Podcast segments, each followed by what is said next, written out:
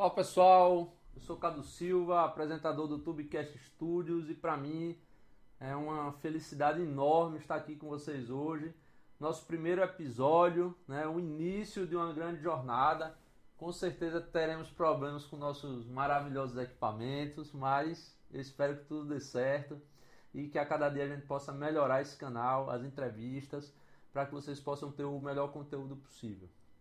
A ideia do Tubecast Studios é ser uma casa de entretenimento, uma casa de produção de conteúdo, onde você que está nos assistindo vai poder se convidar, vai poder indicar pessoas para que possam ser entrevistados e também para que você possa criar o seu próprio programa, para que você possa criar o seu canal no YouTube, o seu podcast no Spotify, no, no Deezer em qualquer outra ferramenta. Então a, a, nossa ideia é essa, né? Estamos começando agora uma jornada que eu espero que seja grandiosa e eu quero agradecer de coração o nosso convidado de hoje, que é um amigo meu, um grande profissional, uma pessoa que eu admiro muito, Jorge Laerte, um grande educador, um grande fotógrafo e antes de começar a conversar com ele, eu quero que vocês vejam o nível do profissionalismo desse profissional. Okay, yeah. Just when you're not around me, my life's okay. Just when you're not around me,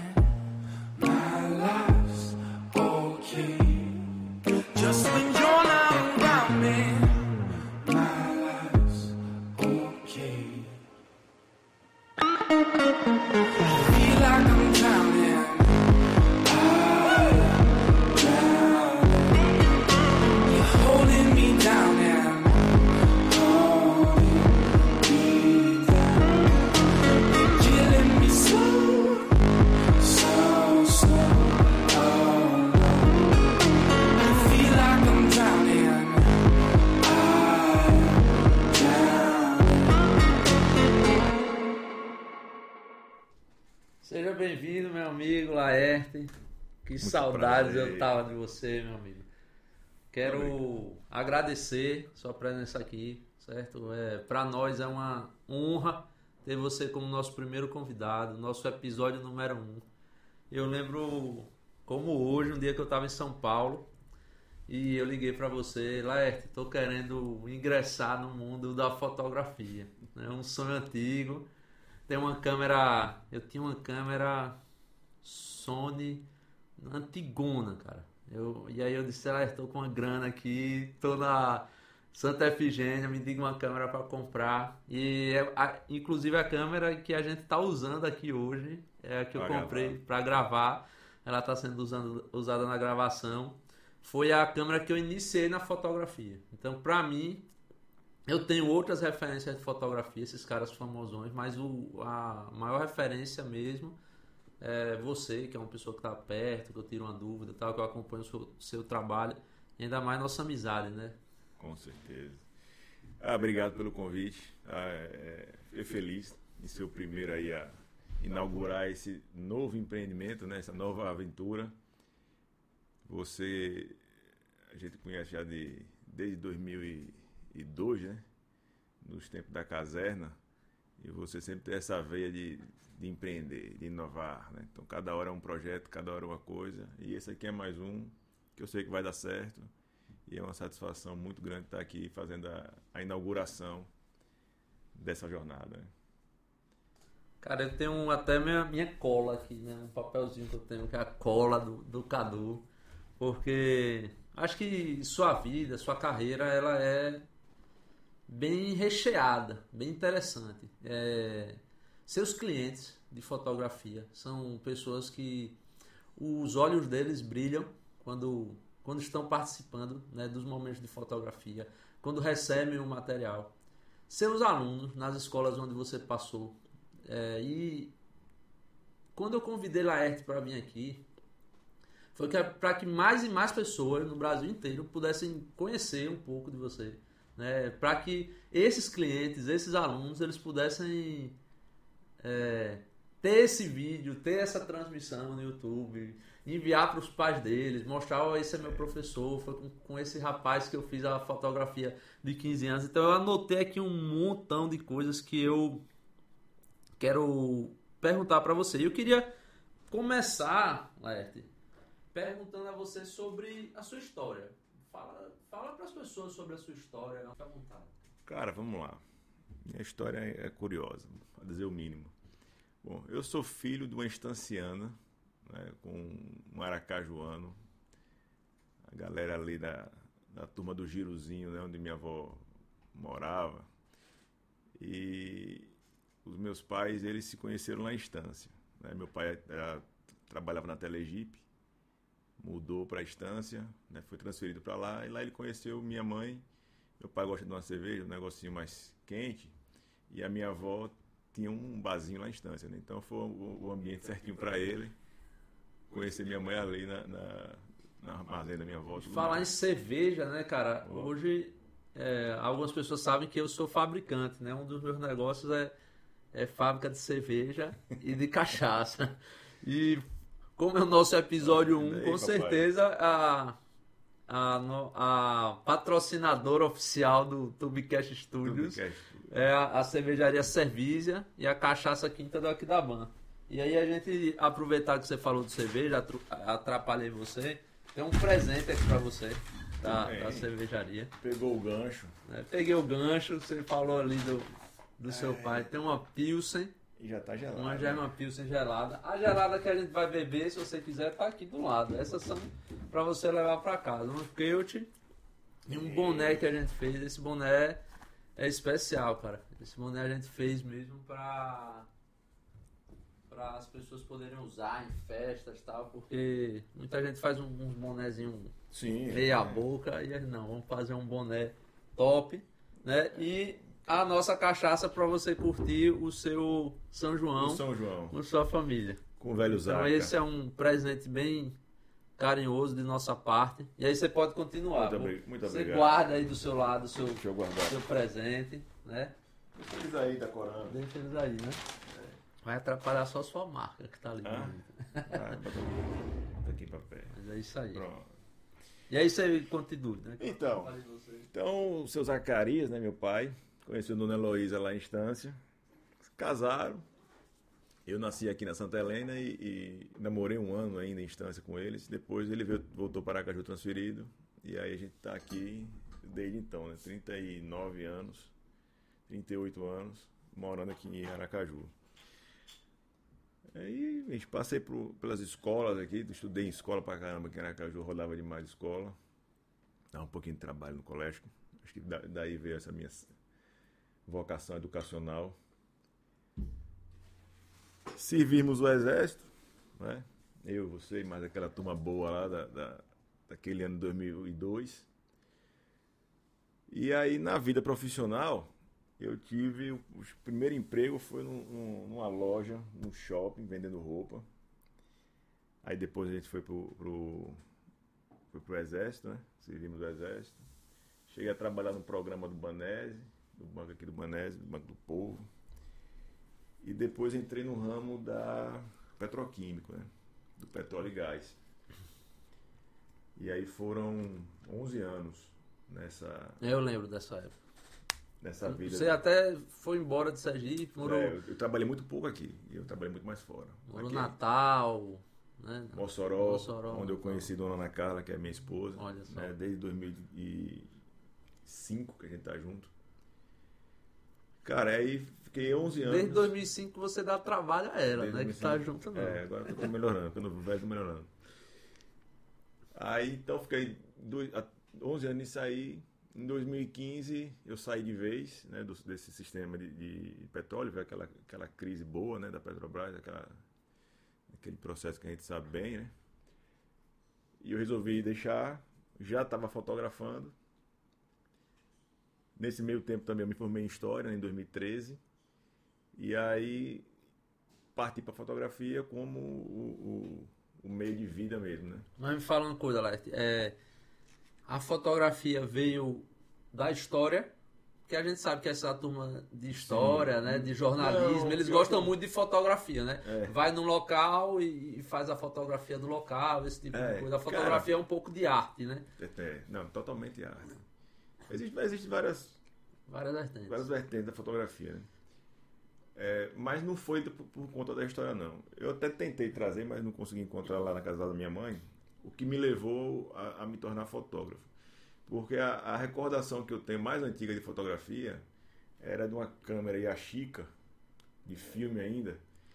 E eu, por ser o mais velho, filho mais velho, primo mais velho, então eu ficava Responsável. responsável por tirar foto, né? muitas vezes. Ah, tira foto, e gostava daquilo ali.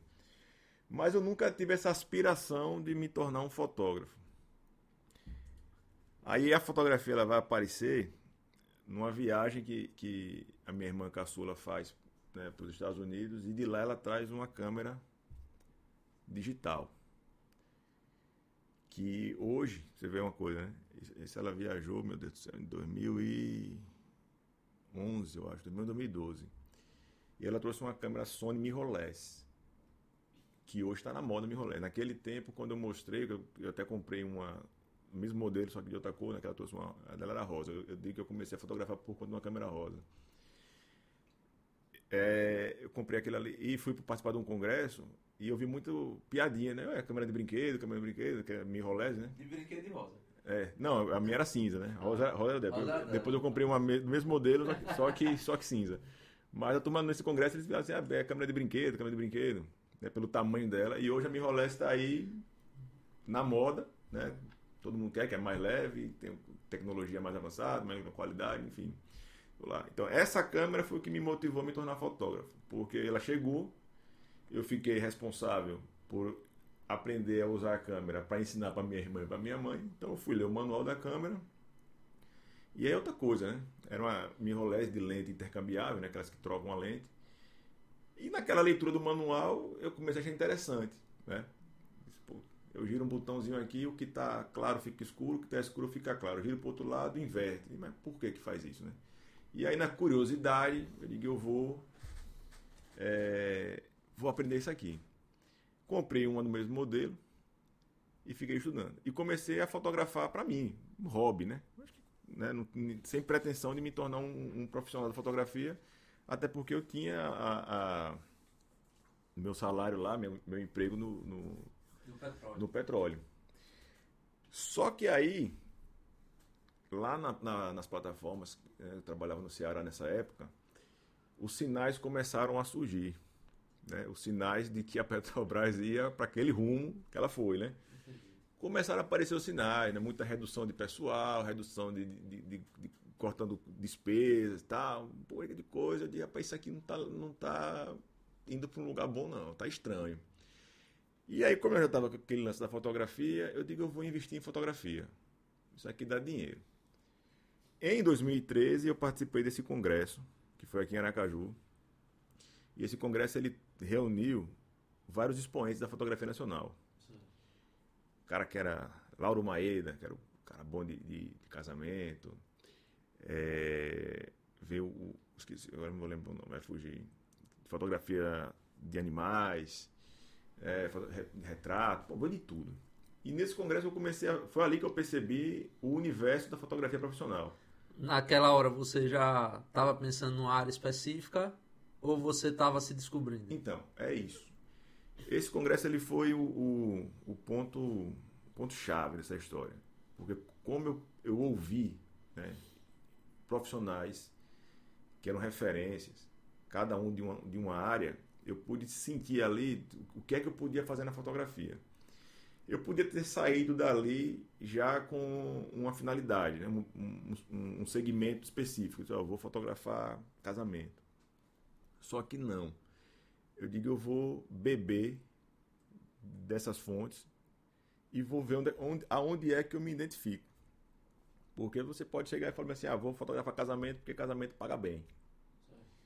Mas você, você gosta de fotografar casamento, né? É o que você quer realmente. Ah, eu vou fotografar comida então, né? Porque não, não tem reclamação, comida não reclama né? Gente reclama, comida não, então vou para comida. Mas você tem que viver. E eu, e eu preferi ir por esse caminho. Eu digo, não, eu vou experimentar vou fazer de tudo um pouco e vai chegar um momento que eu vou ser escolhido por algum desses segmentos para me especializar. E foi o estúdio. Certo. Foi o estúdio. O estúdio é retrato. Retrato. Retrato, né? né? A categoria é retrato. Fotografia comercial. Eu comecei a fotografar motivado por você, observando. Não, eu já fotografava desde criança, mas profissionalmente, né? Quando eu comecei a fazer fotografias, fiz fotografias motivado por você e fui para a natureza. Eu lembro até quando eu fui comprar minha primeira lente de, de natureza, uma 70-200.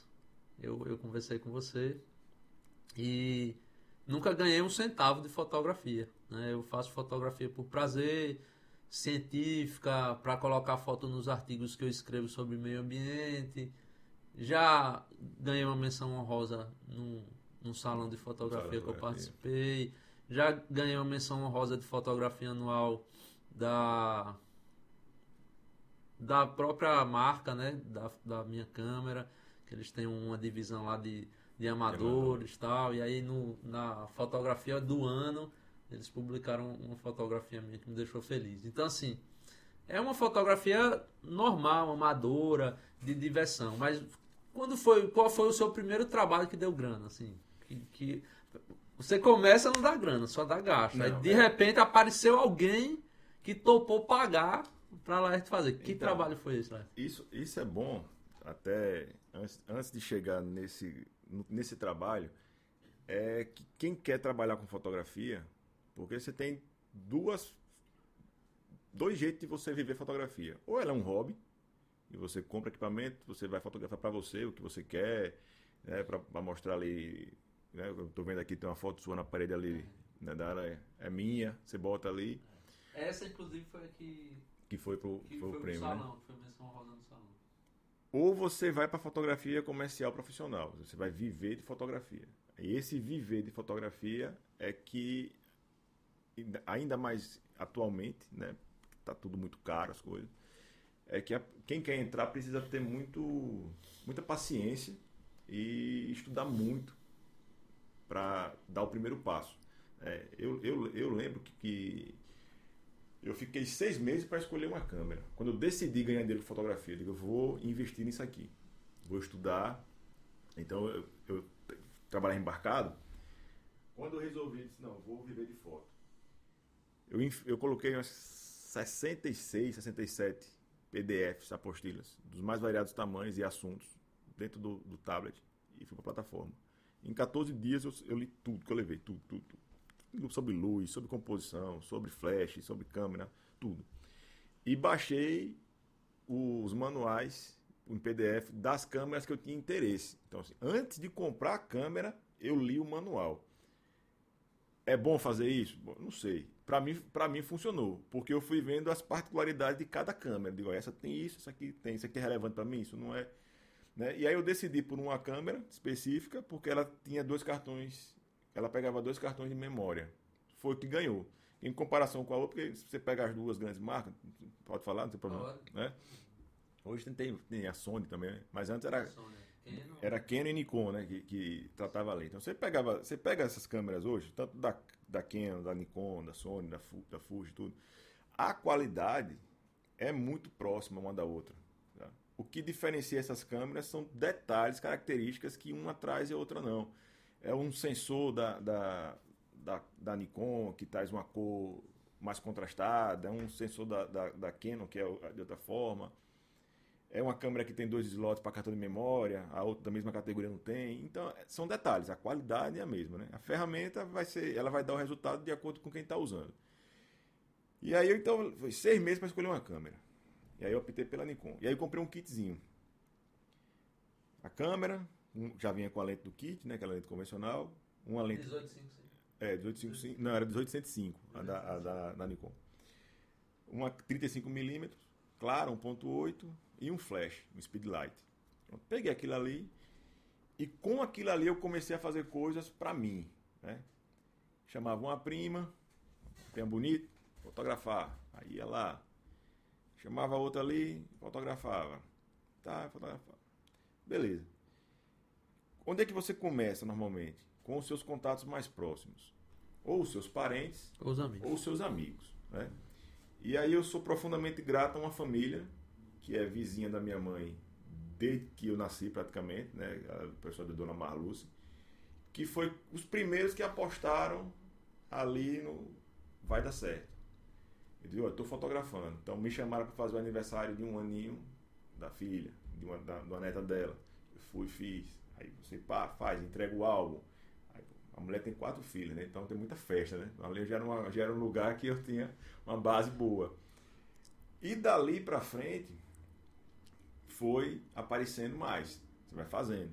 Aí eu montei o estúdio, porque eu sempre fui fascinado por essa questão de iluminação, de estúdio e tal. E aí depois eu me lembro de contar de onde vem esse fascínio por essa iluminação, que também que é, que é interessante. Depois você vai ser nosso consultor, até melhorar a, a iluminação do nosso estúdio. Aí tá boa. Aí eu montei o estúdio. E comecei a fazer as fotinhas de estúdio, né? Aí apareceu um, um pessoal de uma loja lá do Shopping Prêmio. Aí eu fotografei para essa loja. Foram quatro modelos na, no dia. Depois de sair, uma dessas modelos me indicou para uma outra loja, que é uma loja daqui do estado, que, que faz roupa de, de, academia, né? Que está comigo até hoje. Essa loja faz sete anos, oito anos. E quando eu comecei com essa loja a fazer essa foto, aí começou a entrar o Jorge Laerte no, no mercado Sergipano. Aracaju. É, de Aracaju. Aracaju e Sergipe. Como fotógrafo.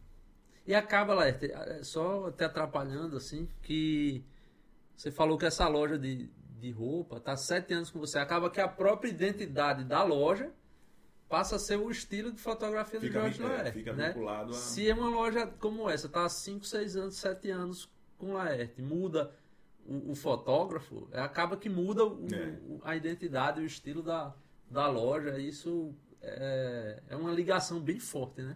É forte. E, eu acho é um reconhecimento, sabe, cara? É, depois eu me afastei um pouquinho dessa, dessa, dessa fotografia de, de, de, de moda para lojas, porque o, o, o, mercado local ele é, é, ele é limitado, né? Assim, uma, uma, uma coisa que eu aprendi, né, observando, é que a maioria, né, não vou falar que são todos, mas a maioria não tem esse custo da fotografia embutido no, no, no, no seu valor, uhum. entendeu? Então, é, é, quando você cobra o trabalho, acha caro. Acha mas caro. por que, que acha caro? Porque não está no orçamento. Não está no orçamento, não está planejado. Não está planejado. Quer fazer, mas aí quando você cobra, aí fica naquela disputinha de, ah, porque sempre tem um, sempre tem um que cobra mais barato, é. né? Sempre tem. E aí você vai, você vai lá e você escolhe. E aí eu, eu saí um pouquinho desse, desse nicho de, de fotografia de moda, porque é, desgastava demais. É um ensaio longo, né? são, são sessões de fotografia longas. Exato. As edições demoram demais, porque são, muito, são muitas fotos. E o reconhecimento por esse trabalho que é a valorização, né, a precificação do, do, do seu trabalho, era contestado frequentemente. Eu digo, pô, isso aí eu não quero.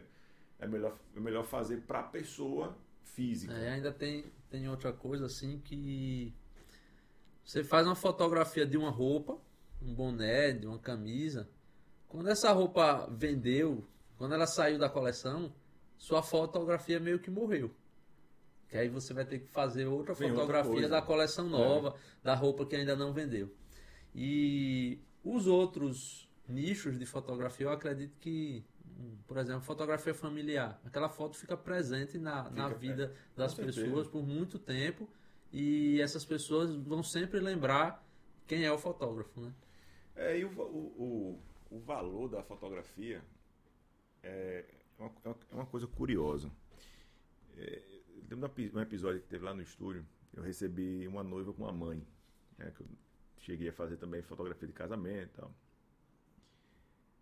Recebi essa noiva com essa mãe. E aí a gente conversando. Tal. E a menina ela já chegou para fazer comigo. Tava a noiva. Indicada por uma amiga que já tinha feito o casamento de uma amiga. Então ela veio, ela queria o Jorge Laerte. Mas a mãe fica com aquela. É mãe de noiva, né? Então papel ali de peixe inchado, a noiva fica deslumbrada e tal. Fica aquela coisa. E aí na conversa, eh, com, essa, com elas duas, a mãe, sim, sim. E quanto é? né? Aí eu disse, olha, é, é X. Ela disse bem assim, ah, não tá muito caro. Tá muito caro, tá muito caro. É, tem, tem, tem que pesquisar, não sei o que. É minha irmã, não sei o que. Não, tem que pesquisar. Aí eu disse assim, eu disse, vamos fazer o seguinte. É, deixa eu lhe fazer uma proposta. Disse, Pode fazer. Eu digo, ele paga esse mesmo valor no seu álbum de casamento, para você me dar o seu álbum de casamento. Eu compro o seu álbum. A senhora tem o seu álbum ainda? Ela disse, tenho. Eu digo, então me venda por esse valor, para eu deixar aqui na minha estante. Ela, Jamais eu vou vender meu álbum por esse valor. Eu digo, se o senhor não vende da senhora, porque está achando caro da sua filha? Estratégico. Né? Foi, foi cirúrgico. Foi cirúrgico. Foi aí cirúrgico. a filha, tá vendo, mãe? Tá bom, tá bom, vamos fechar. Como é que faz aí? É, vamos pagar. Tá? E fechou o contrato. Mas foi uma sacada que diz assim: não tem valor a fotografia Certo. da pessoa. Como é que você bota preço naquilo ali?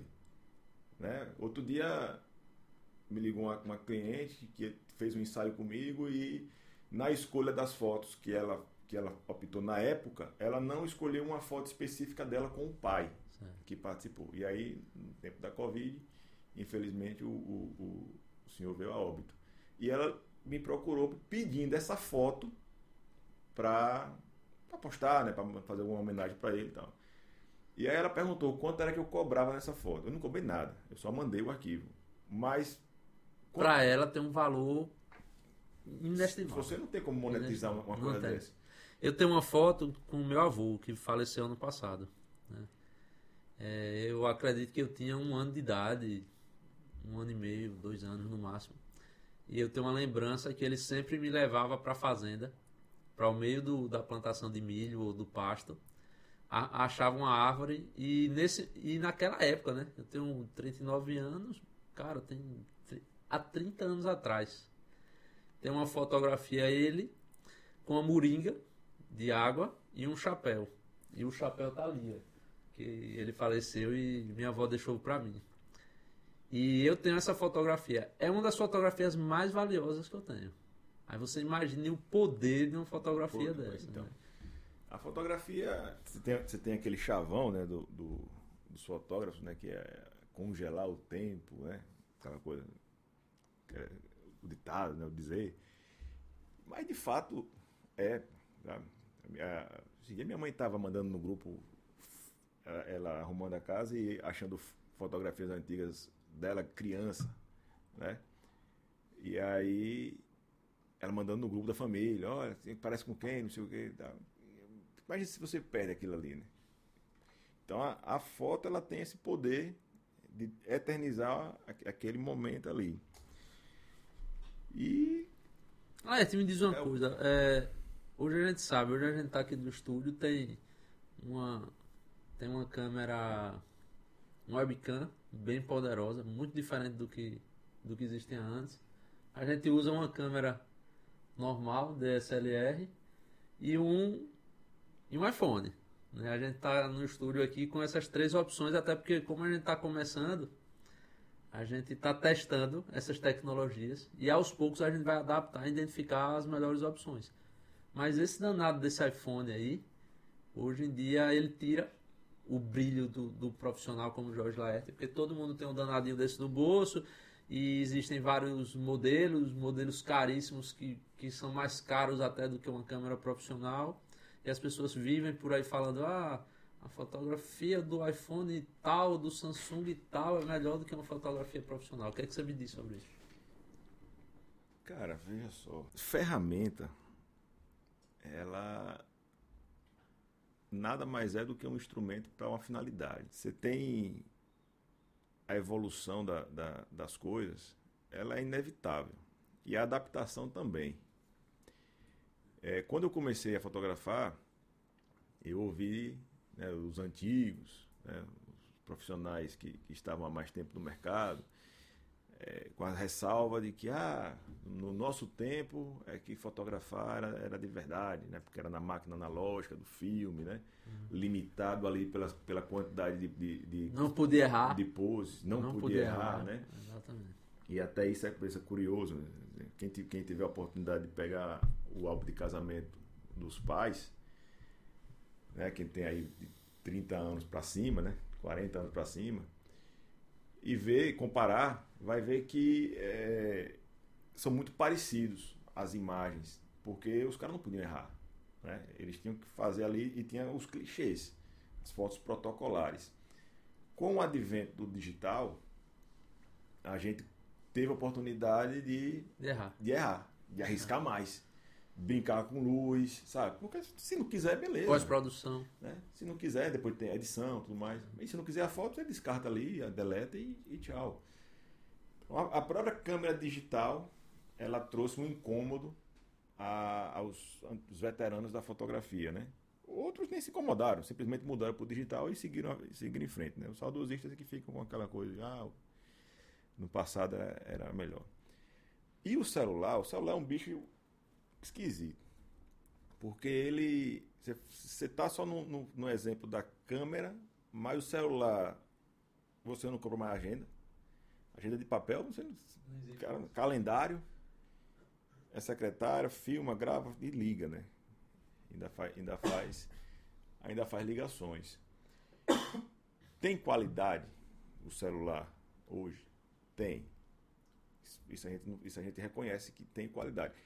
É possível fazer coisas profissionais com o celular? É possível, porque é só uma ferramenta.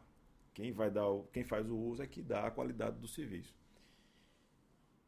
Mas para uma câmera fotográfica ainda tem uma distância muito grande.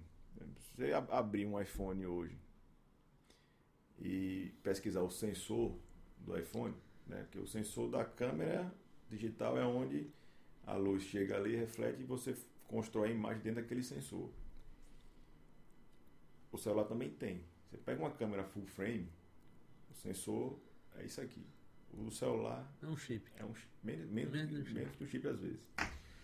Então fotografia à noite com um celular sofre, a não ser que tenha muita luz, porque de fato assim, o que, o que muita gente está entendendo hoje, e eu acho isso bonito né, na, na internet, por exemplo, eu tenho muita amiga que, que vive de, de influência, né? Aqui no estado, também fora.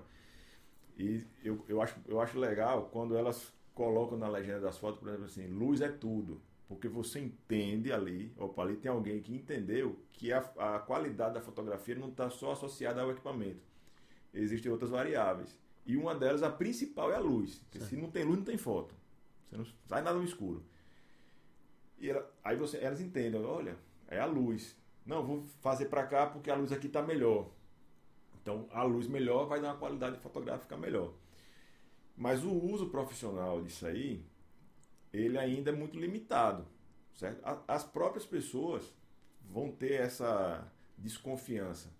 Se chegar alguém e falar assim, ah, eu quero que você fotografe meu casamento, eu, eu falar que eu vou fotografar com iPhone, por qualidade que tenha, por tudo que tem, ela vai dizer, opa, mas peraí. Peraí. Né? Então meu sobrinho faz isso. É, né? é não preciso contratar você se for com a fone. É, pode ir por esse caminho e pode desconfiar também, mas será que vai dar certo? Exatamente. Né? Será que vai dar certo? Eu nunca tinha pensado assim. Né? Então tem, tem essa, esse receio. Né? O CEO da Sony esses dias saiu com essa história aí, diz que o, o, os celulares vão matar as câmeras. E aí eu estava conversando com, com um amigo e, e falei assim, cara, já matou. Sabe? Já matou. Porque, por exemplo, lembra lá você. Na sua casa tinha uma câmera fotográfica, não tinha quando você era criança? Comprava filme. Comprava filme. 12 poses, 12, 24, 12, 36. Eram caros, né? Eram caros. 36 era vontade para tirar mais fotos. Pois é. Então, é. Então todo mundo tinha uma câmera, normalmente, era comum. Kodak. Na década de 80, 90, início dos anos 2000, as famílias terem uma câmera fotográfica em casa. Para registrar o aniversário, registrar alguma coisa numa viagem e tudo mais. Com o aparelho, o celular, essas câmeras elas foram sendo mortas, mas as câmeras domésticas foram sendo mortas.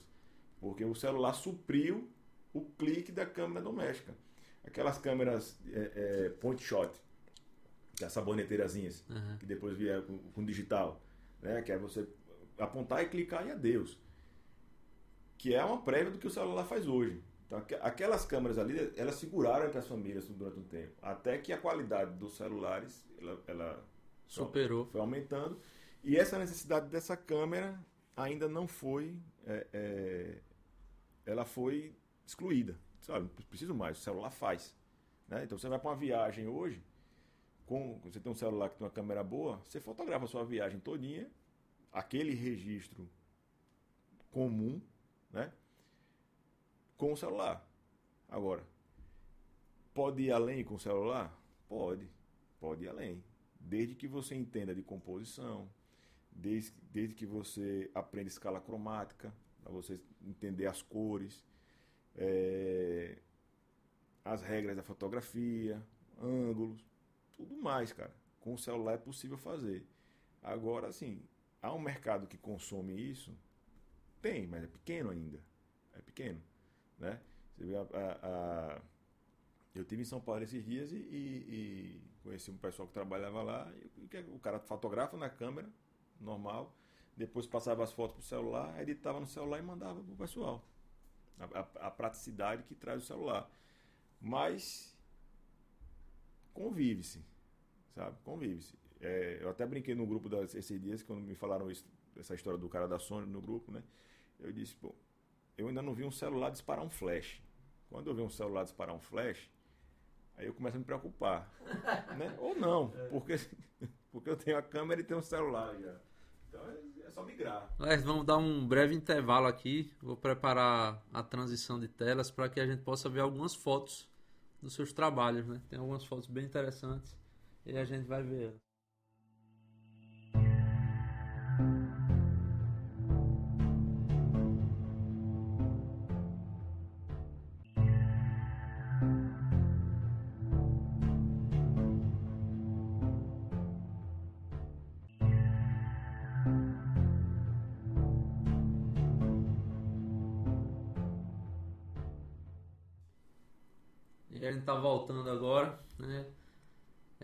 Interessante, cara, tudo que você falou. É, a gente vai viajando e um assunto vai puxando o outro.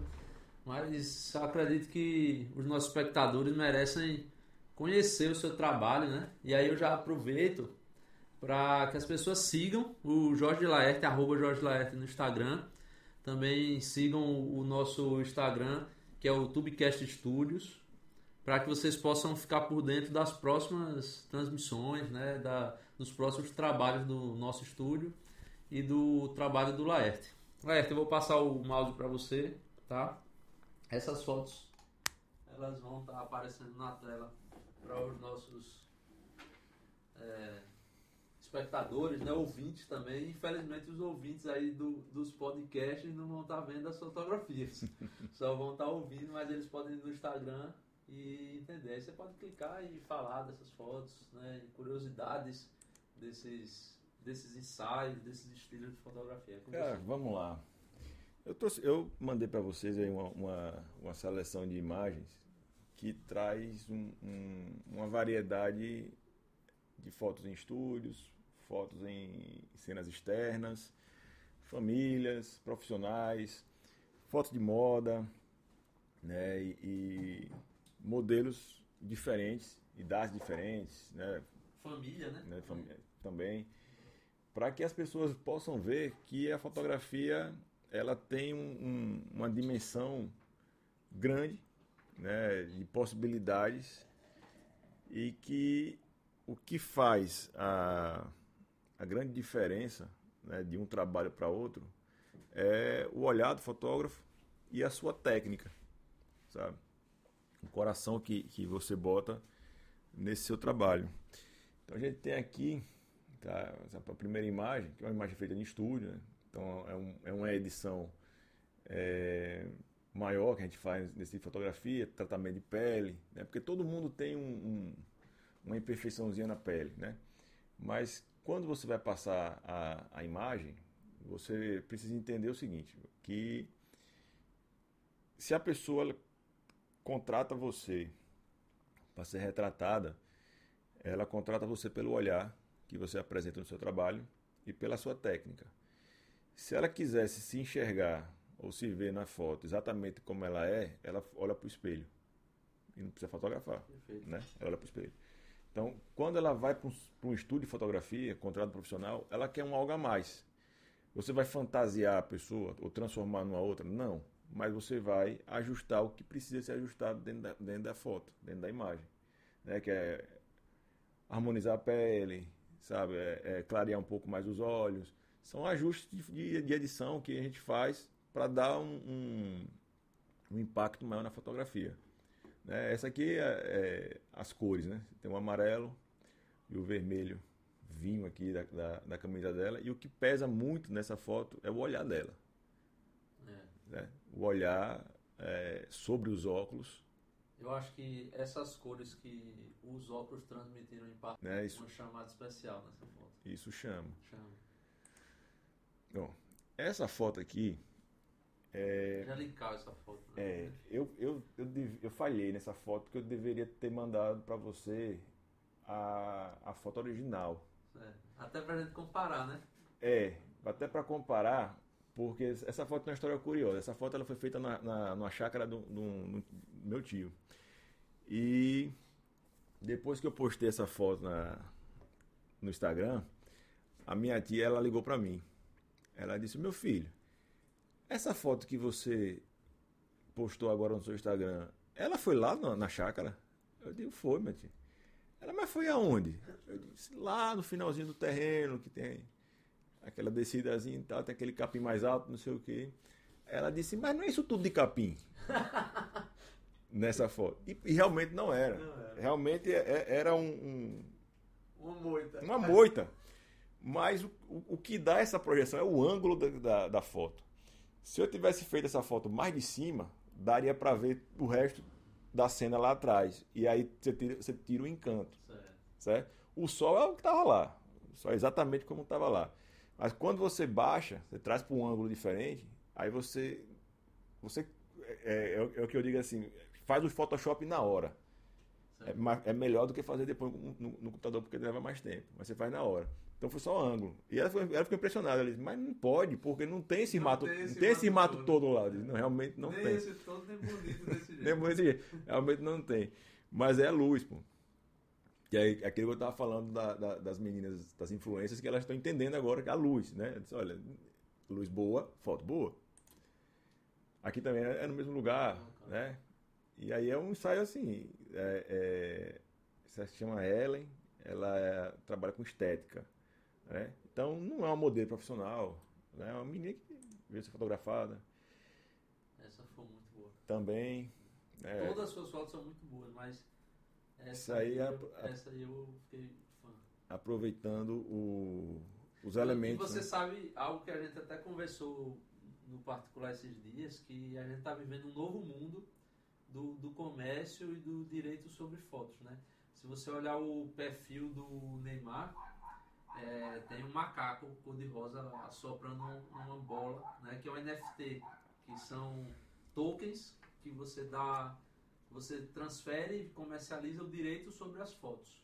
Fotos, designs, artes, gravuras, e isso vai se, se comercializando, uma pessoa vende para outra, e o artista original pode estabelecer um percentual sobre todas as vendas futuras. Então, por exemplo, uma foto como esta, é, o Jorge Laerte ele pode disponibilizar futuramente num, numa página de NFTs do Jorge Laerte e a própria pessoa pode comprar as fotos. Então ela vai, clica, ela compra a foto, mas ela compra a foto mesmo, compra o original com todos os direitos, etc. E ela pode vender para outra pessoa. Então isso vai ser muito usado por artistas. Só que se Jorge Laerte configurou que em todas as vendas tem que ter, algum... tem que ter um percentual de 1, 2% para ele, essa modelo que comprou do Jorge Laerte originalmente, mas ela vendeu para uma, uma loja, para uma, uma fábrica de cosméticos. Sim. Nessa venda que ela fez para a fábrica de cosméticos, é, o Jorge Laerte também tem uma, ganhou um tem uma porcentagem. Se essa loja de cosméticos vender essa imagem para outra empresa de cosméticos, o Jorge Laerte tem um percentual. Então, assim, nós estamos começando a viver uma transição. É, isso é, isso é um, um, um é um mercado muito bom para o futuro, porque, por exemplo, assim, esse tipo de foto é uma foto pessoal, né? Ela aí foi, foi para ela, ah, é. tudo mais e tal. é, não é uma foto que eu posso colocar A venda. à venda, a não ser que ela ganhe também, Exatamente. né? Então você tem lá a NFT e aí eu digo, ó, vou vender essa foto e parte desse valor vai para a pessoa que foi fotografada. Fotografada. Aí isso pode. Ou ela mesmo contrata a Laerte para fazer um álbum e ela lança o álbum dela para que as, Pra faz- as empresas comprem. Né? É. Eu, eu, pessoalmente, tenho lançado os meus NFTs de natureza, de fotografia de natureza. É, a fotografia de natureza O ela grilo- tá mais O grilo aranha, eles não reclamam É. não, se vender. Não, esse não. Esse não. Eu sabe que esse, esse, esse caso do, de direito de imagem, esse dia eu dei muita risada com, com o pessoal. O pessoal, é, o desconhecimento é um negócio interessante. É, estavam implicando, né, eu fui fotografar no mercado, no mercado aqui de Aracaju. Aí alguém estava comigo e disse assim, tem que ver se o pessoal não vai cobrar direito de imagem. Eu digo, mas direito de imagem sobre o quê? Aí eles, não, porque vai usar a lojinha, né? Que eles estão lá no mercado vendendo os artesanatos. Vai, vai aparecer os produtos dele na foto. Eu digo, mas isso não, não cabe Não direito. gera direito de imagem. Não, mas o pessoal está cobrando. Sim, mas está cobrando sem saber. Isso não gera direito de imagem. Aí eu fui expliquei para ele essa questão, né? Disse, direito de imagem é do, do foco da foto. Se eu tirar foto de uma multidão, se cada um ali for cobrar direito de imagem, acabou. Ninguém, ninguém vive, ninguém tira mais foto. Então, aí tem essas coisas. Aí outra, outra questão que estão fazendo também agora, que eu estou que eu acompanhando, são dos lugares. Só que aí também tem um pouco de falta de senso de quem fotografa, né? Depois, você tá, você tá na, na- Entra na propriedade de alguém, No Stones, por exemplo. né? É. Você entra na propriedade de alguém e você quer fotografar lá dentro e não quer que o cara cobre. Não. Se o cara cobrar, está no direito dele. Aquilo não foi feito para você fotografar. Aquilo ali foi Uma feito para propriedade privada. é uma propriedade privada, é o comércio do cara. Você- É que nem essa situação aqui. ó. Pronto, um bom exemplo. Isso aqui é na barbearia. Tá? Meu amigo Ramon. Essa no, no Mestre Barbeiro. É, no mestre barbeiro. Acabou de trazer para cá também, viu? É, Tem, tem, tem história boa ali. Tem história boa. Eu tenho uma lista de pessoas Tem uma história boa. E a gente é interessante que às vezes a maioria dos programas de, de Tubecast, podcast, eles são só no Sudeste, né? É. É raro você ver alguns programas no, Do- no Nordeste, Nordeste. no Centro-Oeste. No Norte, então, Tá. e eu acredito que isso vai mudar muito. O Brasil todo vai começar a mostrar a sua cara. E a Então. gente tem uma lista de pessoas bacanas para entrevistar. Esse aqui, eu falei, eu disse, Ramon, cara, queria fazer umas fotos na sua barbearia. Ele disse, oxi, pode ir, pode ir, não sei o que, no domingo lá tal. Aí me deu a chave do, do- da barbearia. Ele disse, abra lá, faz suas fotos, não sei o. A gente foi lá. Mas se o cara cobrasse, eu disse, pô, tô, tô fazendo um negócio pra mim. Aí eu falei assim, ó, é, é- é X aqui, duas horas, uma hora. Tá no direito Tá no direito dele, pô. Aí, esse direito de propriedade é que nós da fotografia precisamos entender que ele existe. Ninguém, é que nem o, o seu Ibrahim, que é dono da Fazenda Aroeira, Uhum. não cobrava. Rapaz, que história, viu? Não cobrava. Eu vivia lá. Aroeira, pá, lugar bonito, né? Parece que até tá no sul do, do Brasil, os eucaliptos e tal. Entrava quem queria, quem não queria, fazia foto com ele lá. Só precisava avisar que ia fazer a foto. Aí um belo dia, um colega foi fazer um ensaio na, na fazenda do cara. E ao ir embora, passou e deixou a cancela aberta, confiando que o caseiro ainda estava lá e que ia fechar. O caseiro não estava mais. O cara deixou a cancela aberta, o gado Fugir. foi para BR. PRF apreendeu, aquela confusão, multa no velho, aquela coisa toda. Pronto. Aí foi o que ele fez, começou a cobrar. Aí, ah, mas não cobrava, né? mas não sabe ter. Se não sabe ter, meu irmão, tem que pagar. Aí ele limitou, agora só entra lá quem tem responsabilidade de entrar. Acontece. Esse foi um ensaio que a gente fez de, de forma Ah, autónoma moto do. É. de forma autoral, né?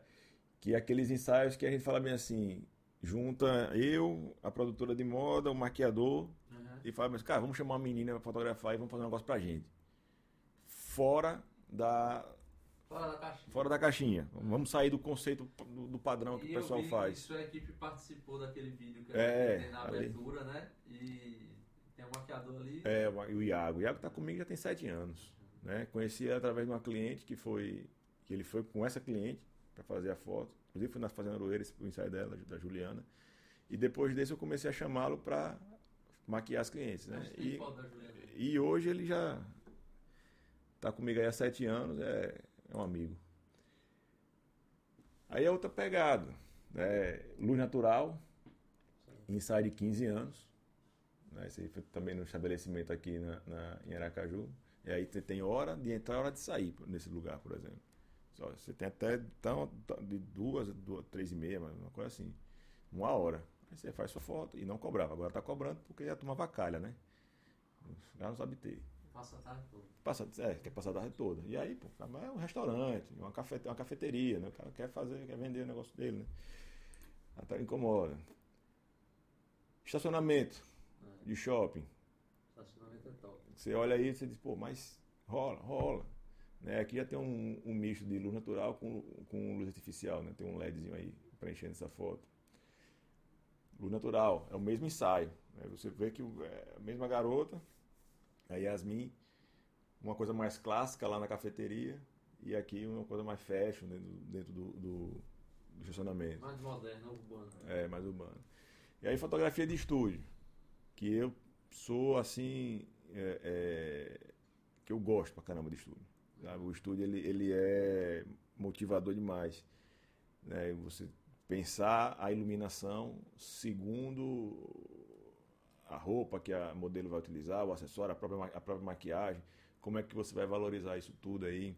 É, então, é, é, um tipo de fotografia que se fosse para vender a roupa, vendia. Se é para vender o trabalho do maquiador, vende. Sabe? O acessório que alguém fez, né? Eu gosto pra caramba, foto de estudo. Essa foto também é curiosa porque foi aqui na 13 de julho. No mangue. É, você passa ali todos os dias, todos os dias. olha ali e diz, será que presta?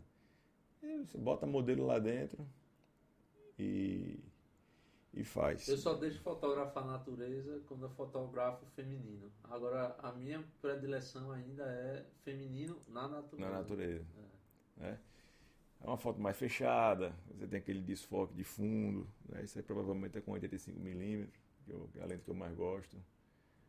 Nossa orla, nossa praia, o mar lá longe. Essa é outra foto legal de comentar.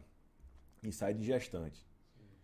Com uma roupa que se você buscar os ensaios de gestantes que são feitos normalmente, não tem nada a ver com isso aí. Tá? É tudo branco, né? É, aquele, branco, aquelas, coisas, aberto, aquelas coisas voaçantes, sabe? Aquela coisa, aquela coisa ali. É, um, é um, padrão que foi criado e, e a turma insiste em, em, se manter naquilo ali. E aqui foi um ensaio fecha. Ela é modelo fotográfica, né? E aí, de cara, não vamos fazer com você um, comum. Um, comum, não, sabe? E essa aí, eu acho que você foi fantástico nessa foto. Assim, as placas, o preto e o amarelo e aí você tem na roupa dela o preto, e aí você tem na faixa ali o amarelo. Não sei se todo mundo tem a mesma visão da gente que tem, é fotógrafo, é, é. mas é, essa combinação... São os elementos, né? Esses elementos aí fazem dessa foto uma foto fantástica. São os elementos, as linhas, isso, isso aí foi assim. Isso o iPhone não faz. Faz, sozinho não. Sozinho não, mas, é. qual, mas perceber quem, a é. junção desses elementos aí é, é o fotógrafo. Sozinho não, mas com quem consegue enxergar a, a, a composição faz. E essa, e essa, foto ela é legal porque assim a gente não foi para ir com a intenção de fazer aí. Certo? Tinha um, um, espaço aí atrás do, do, do shopping shopping Rio Mar, né? onde ficava o Augusto antigamente. A ideia era ir para ali, fazer alguma coisa ali. Só que na hora que eu vou descendo a, a ponte e vejo, eu digo, pô, essa aqui vai dar uma foto legal. Aí para o carro um pouco mais ali, vem, fotógrafo e modelo. É atrás do shopping do mar. É, do, daquele. No fundo do hotel, né? O hotel que fica ali junto com, junto com o shopping, né? Quando você desce da ponte, você pega aquela curva. Aí eu disse, pô, que dá uma foto bacana. Vamos, vamos parar o carro, vamos descer aqui, vamos fazer essa foto. Que é uma das coisas mais legais que eu acho na fotografia é isso. É, você pode fazer, você pode planejar todo o seu ensaio, e é bom que se planeje, sabe? É bom que você se prepare que você tenha uma noção para onde você vai, o que, que você quer fazer para não sair à toa, mas que no meio do percurso você está atento ali, você que dá, dá para fazer um negócio bacana. Para ali, desce, faz a foto, tal, cria outra coisa. Às vezes você deixa de fazer uma coisa que estava planejado porque a surpresa ali do, do encontro, do, do, do local, do ambiente, vale proporcionar uma fotografia melhor do que você planejou. E aí você faz. Isso aqui foi outra coisa. Hoje, ninguém em Aracaju consegue mais fazer essa foto novamente. Não. Porque essas pedras não existem mais. Estão cobertas. É, elas foram retiradas. Ah, foram retiradas. É... Eu pensei que eram cobertas pelo mar, naquela região de mar. Não, então, não é no mar. Isso saía no dia. No dia. Na região do dia, do destino industrial ali. É, é, naquele terreno. Você já percebeu que outras capitais do Brasil é, que o pessoal do urbanismo das, de outras capitais, eles permitem, eles criam lugares como essas pedras, eles colocam coisas desse tipo ao longo da cidade para que a cidade ela fique icônica. E eu sinto que Aracaju, o pessoal do urbanismo de Aracaju, eles retiram. Quando tem algo di diferente é. do padrão, aí eles vão e retiram. É, é. Nesse, nesse caso aí é porque nesse lugar acho que era um, era um essa empresa era de vendia pedra, né? Mármore. É, vendia, vendia pedra, então, isso, isso tava lá em cima da outra, ali no dia. E aí a gente vinha passando ali, eu digo, já para ir embora, cara. Aí, aí eu já tava voltando com ela pro estúdio para terminar, terminar o ensaio. Parou aí, eu digo, cara, peraí. Desce aqui rapidinho. Aí nesse, nesse dia tava eu, ela e a mãe dela. Aí, aí eu comecei a olhar Olhei o lugar, né? Eu fiquei aqui um pouquinho no carro, deixa eu dar uma olhadinha aqui, porque tem uns nós, né? Ver se tem, ver se tem algum malandro aqui por perto, alguma coisa. Aí eu olhei, e tá tranquilo, desce aí, vamos fotografar. Aí saiu essa foto daí, cara. Que é uma, uma, uma foto legal também que eu acho. Ah, né, com uma pega de, de, de, look também, que é já um pouquinho mais padrão para sair de, de, gestante, mas a, a, a galera ainda usa pouco. Essa daí é Ivana. Isso a gente fez naquela região ali da Lagoa Redonda. Uhum, ali, uhum. ali pro Pirambu. Pirambu. Isso. Aí eu disse, esse carro que eu tinha na época, né, que é um Renaultzinho, que era aquele azul, azul cintilante, né? Todo é, mundo sabia que era lá. É, é um carro, carro bom de foto, a, a cor dele é legal, é legal pra foto. E aí essa menina disse assim, ah, eu vi uma foto assim, eu digo, papai, entra ali, vamos, vamos fazer. E aí a referência que ela traz. Mas ela te mostra ou ela só fala? Ela, às vezes ela mostra, elas, elas falam, né? Ah, tá. Que essa referência também é importantíssima dentro do ensaio fotográfico, que é você trazer, você ouvir a pessoa que você vai fotografar, porque todo mundo tem uma referência, uhum. sabe? A, a, a história que eu ia contar da, da, da referência era da iluminação que, eu, que me chama a atenção. Minha mãe tinha uma Bíblia aquelas Bíblias de, de antiga, grande, da borda dourada, é. sabe? A capa de 4 quilos de Bíblia. Os 4 quilos de Bíblia. A capa de couro, tá? E essa Bíblia, ela era toda ilustrada por pinturas do Caravaggio, tá? Eu guri, eu olhava aquela Bíblia, ficava, ficava numa armação de, de cobre assim, de cobre, sabe? Em cima da bancada. Eu não lia a Bíblia, né? Eu ficava vendo as, as figuras, tinha todas as pinturas do, do, do Caravaggio ali. E eu, eu me amarrava em ver aquele ali, por conta, eu acho que, da, da expressividade da iluminação que ele utilizava, né? Que era aquela, aquele jogo de luz e sombra que é próprio da pintura do Caravaggio. É a minha referência de fotografia. Aí quando eu fotografo no estúdio uhum. e Vem aqui na sua mente. Aí tem um, um, amigo meu que dizia assim, rapaz, por que você gosta tanto dessa luz? Aí você vai buscar no passado as suas referências e você aí lembra, bom, mas porque tinha isso aqui que eu olhava. Que era a sua única fonte de arte, né? Porque não tinha internet naquela não, época, é. não dava para ficar no Google procurando não tinha. de referência. E aí a gente tinha que procurar alguma coisa que estivesse na nossa casa, a nossa acesso. E garoto, pô. Garoto. Eu lembro que quando eu era moleque, né, eu gosto, eu gosto muito de expedição. É, já fiz expedição em, em, vários lugares. E, e quando eu me pergunto por que eu gosto tanto de expedição, de me meter no meio do mato tal, é a referência de que eu ia na banca de revista e comprava a revista, tipo assim, é, Maldivas. E aí vendia Maldivas e tinha um vídeo do Jacques Cousteau, alguma coisa desse tipo. Então, assim, é, não tinha internet não tinha TV a cabo, não tinha nada. A gente tinha que ir na banca comprar, comprar. né? E eu ainda morava no interior, aqui da banca. E aí eu tinha que esperar o dia que eu vim até Aracaju, que eu tinha um dinheirinho sobrando para comprar a revista da National Geographic, alguma revista desse tipo. Inclusive eu tenho um monte delas aqui.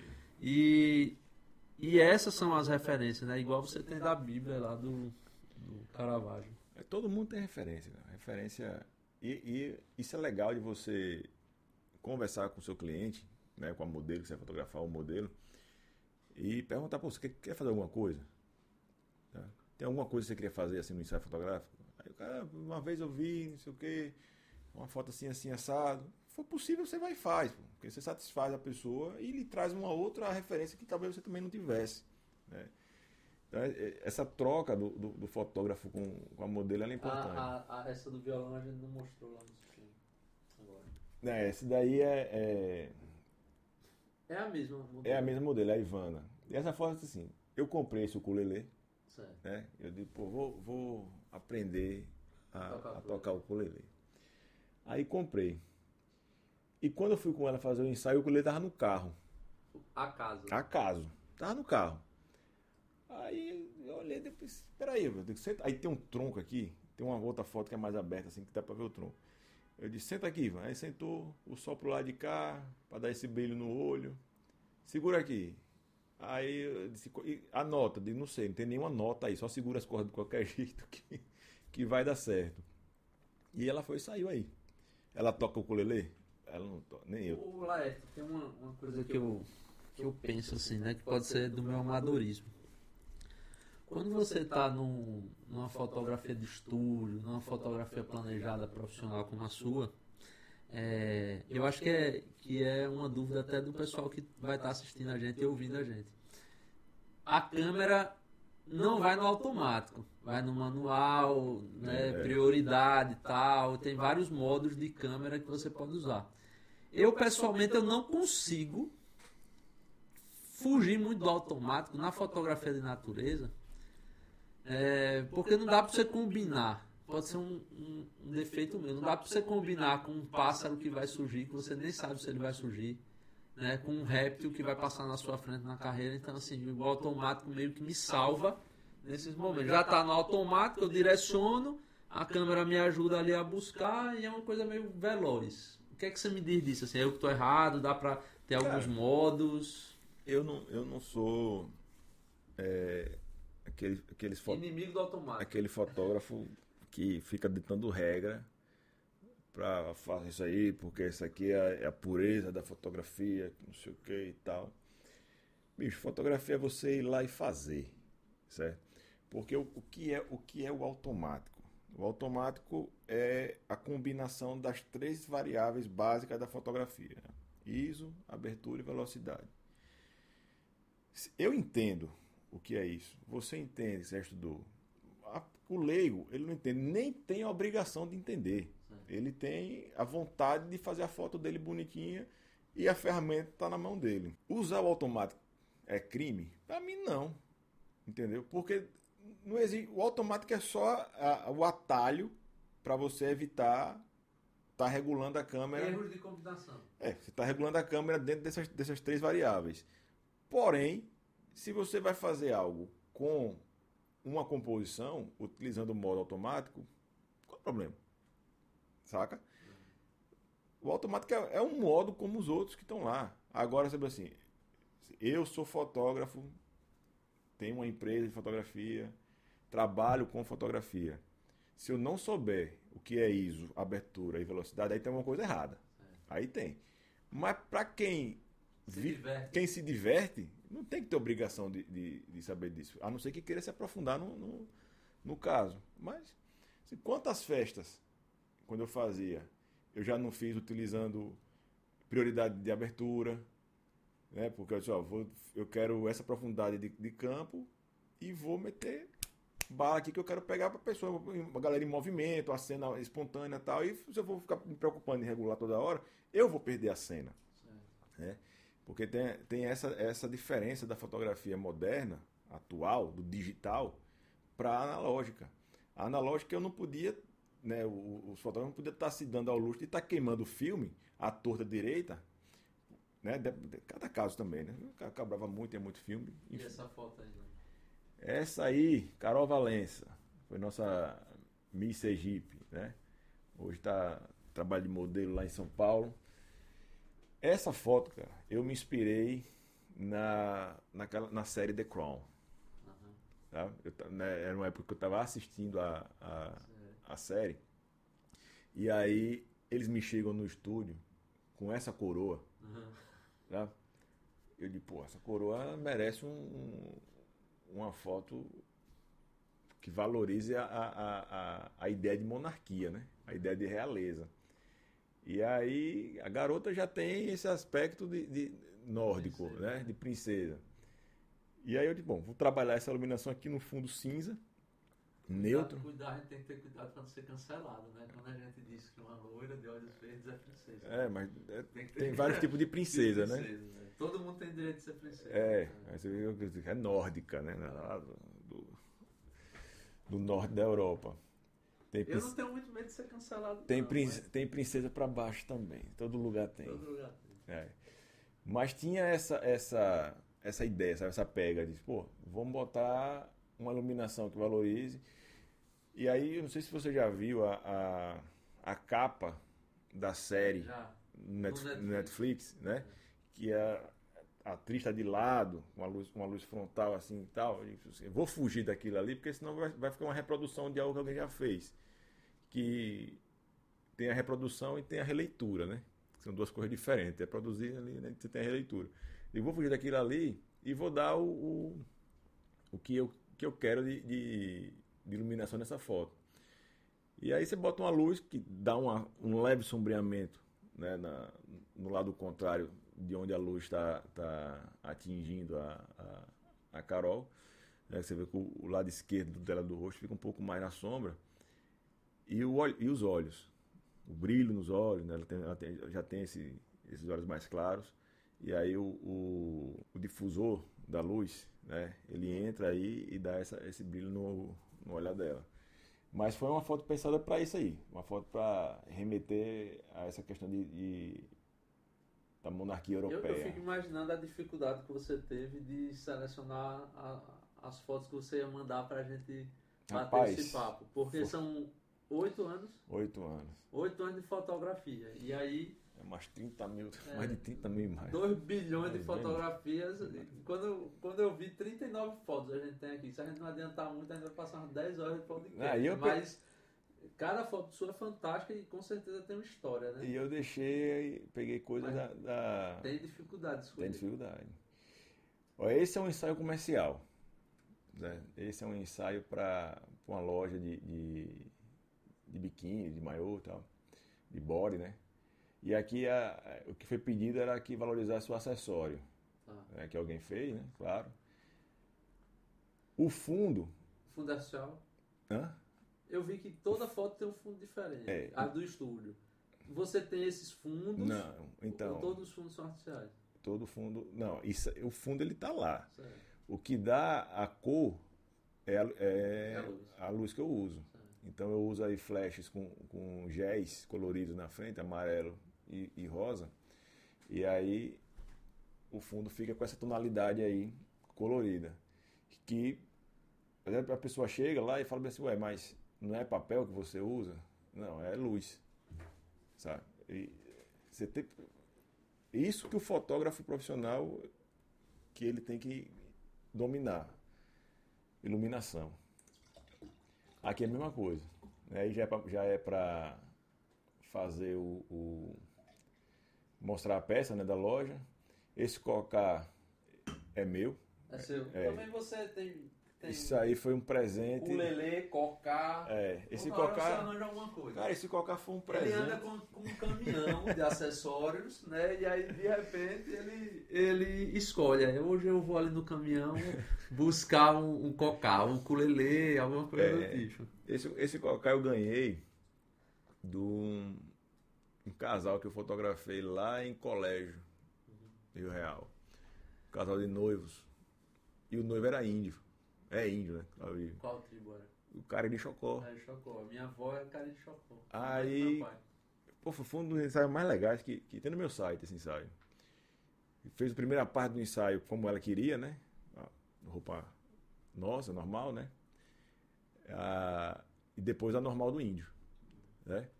Que foi a parte dele. E aí ele mandou fazer uma oca, sabe? Ah, entendi. Um A noiva não era cara de chapéu. Não, a noiva não. Era um. Era Aí metade do. do- metade, Metade do ensaio foi como ela queria. Foi cara de chapéu, metade Met- normal. metade do, do jeito que ela queria. E aí antes foi, foi legal esse ensaio, porque antes do, do começar a clicar a parte com ele, ele vestiu a indumentária, né? indígena e tal, se afastou um pouquinho, aí fez o. fumou o cachimbo dele lá, pediu Ritual. o ritual, cara, pediu autorização lá dos espíritos e tal. Ficou muito legal aquela ali.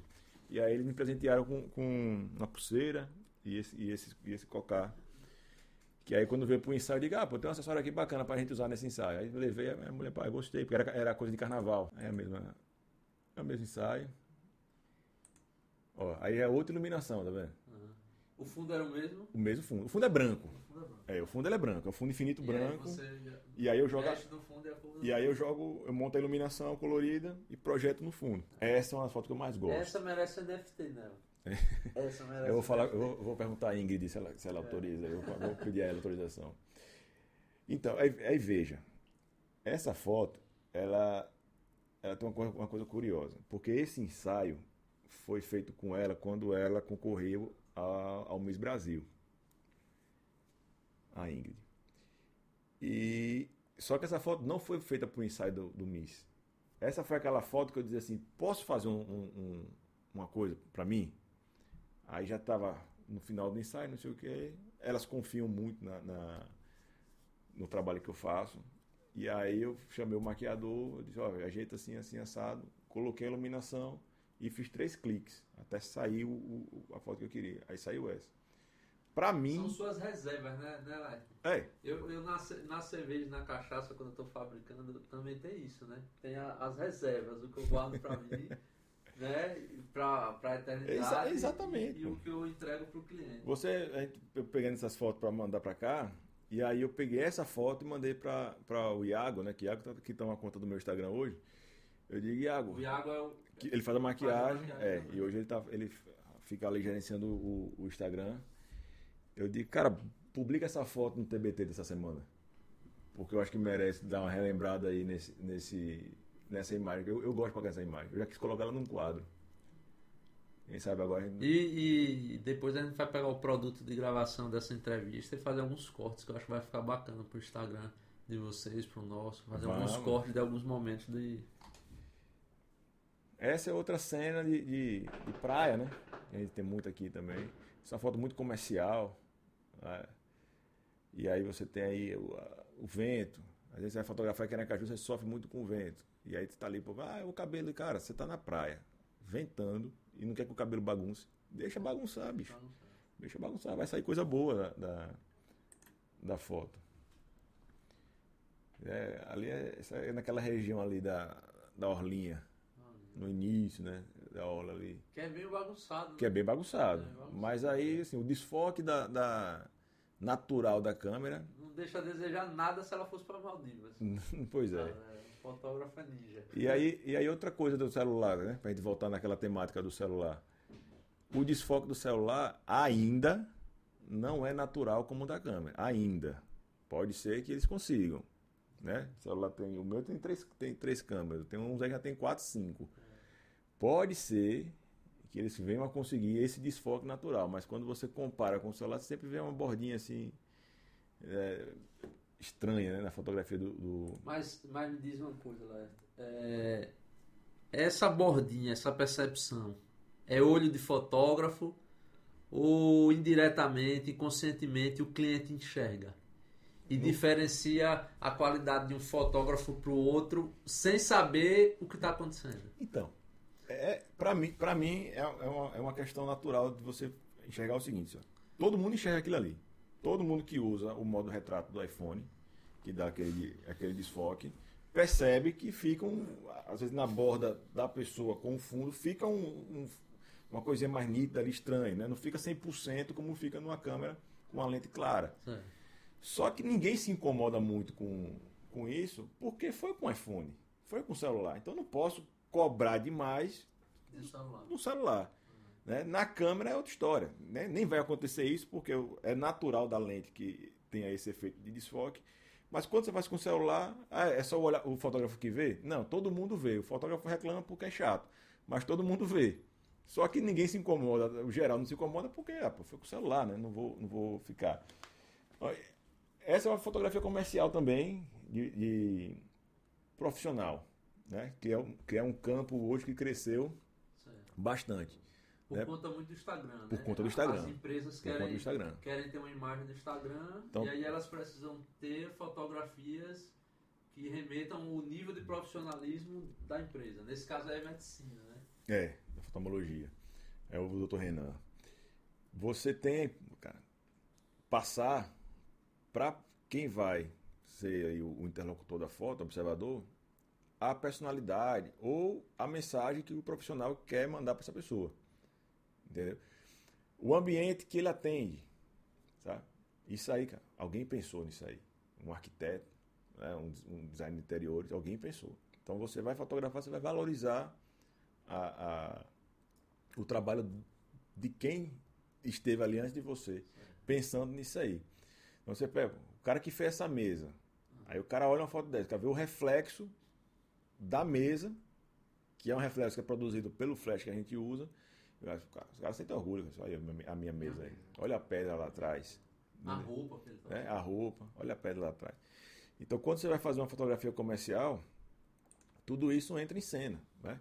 Você pega o consultório da doutora Ivana aqui, que é mais clean, né? Você vê que o, o, o dele é, é mais rústico. mais rústico, mais fechado, né? O dela é mais clean, mais iluminado. É a mesma clínica. Mesma clínica, a mesma clínica, né? É um hospital, hospital de, de, de Olho Santo Antônio eles você vai transmitir isso aí para ela também. Sabe? Então você vai usar a, a, os elementos que a cena lhe traz para agregar a sua imagem. Né? Eu podia ficar fechadinho nela aí e perderia esses LEDs descendo na, na, na parede e toda essa iluminação. Ó. Aqui está mais fechado. Aí você vê as linhas aqui em cima que o, que o LED faz. Ó. Uhum. De qualquer lado da foto, essa linha traz para ela. Né? Você tem a regra, a regra do texto da fotografia, que você posiciona ali em um dos textos da imagem e tal, mas você pode usar. Eu uso muito. Né? Na, na fotografia natureza eu uso muito. A, a, a geometria da cena para valorizar. Dificilmente eu faço uma fotografia natureza sem a regra do texto. Valorizar a sua, a sua, sua cena. Essa é uma coisa mais comum. Essa aqui eu deixei a original, mas na. Isso aqui serve de mocap. É, aqui depois no design ele inclui aqui a imagem que ele quiser.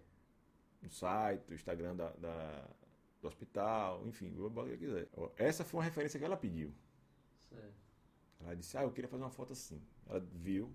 Mostrou, né, algum lugar que fazer assim. Aí a gente faz e faz. Fica de cabeça para baixo porque é um efeito da, da, da, da própria lente, né? Uhum. Contudo, no Photoshop você conseguiria deixar isso aqui. Melhor. Inverter. Melhor não, né? Diferente. É. Não, você conseguiria inverter. Porque fica de cabeça para baixo por conta da, da, do efeito da lente. Que ela eu tá, acho que o que está massa é porque está que tá de cabeça para baixo. É. Mas se você quisesse deixar certinho no Photoshop, é, é selecionar e, e girar.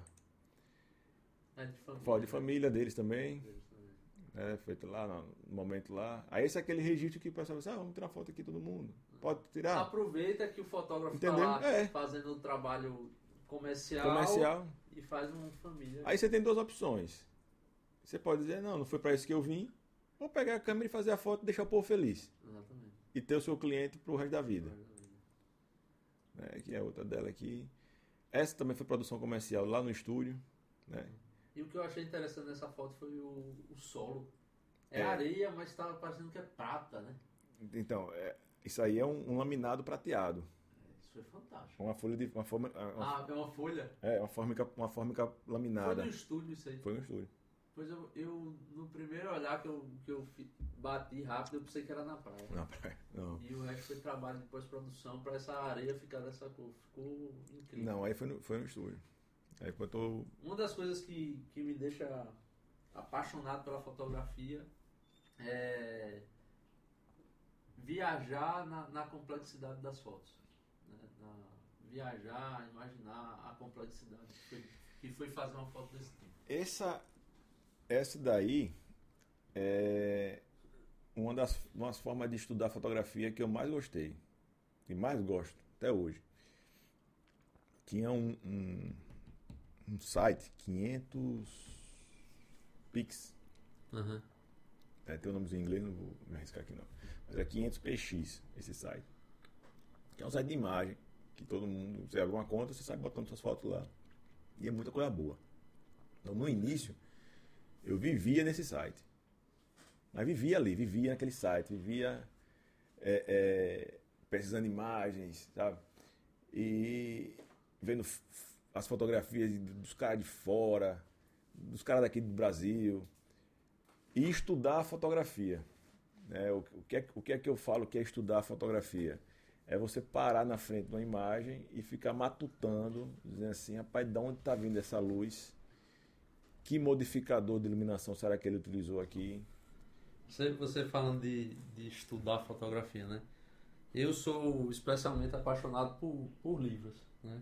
Esse é um 52 lições de fotografia e aí dentro dele, além da qualidade da, das imagens que tem dentro do. Tem explicando. Eu, é, tenho, eu tenho, a primeira edição desse. Tem desse aí ele, ele explica como fazer essa foto. Aí eu fico experimentando fazer essa foto no, com outros olhares, né? Ele tem a foto de um casarão, aí eu faço essa fotografia num casarão Sim. aqui.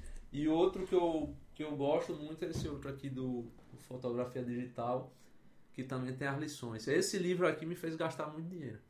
Porque eu só tinha a câmera e aí toda vez que ele vinha numa lição, a lição dizia, você tem que ter tal equipamento, tal equipamento e tal. E aí eu fui, fui, fui e gastei uma grana. E fotografia é brincadeira cara, viu? É cara. E atualmente, então.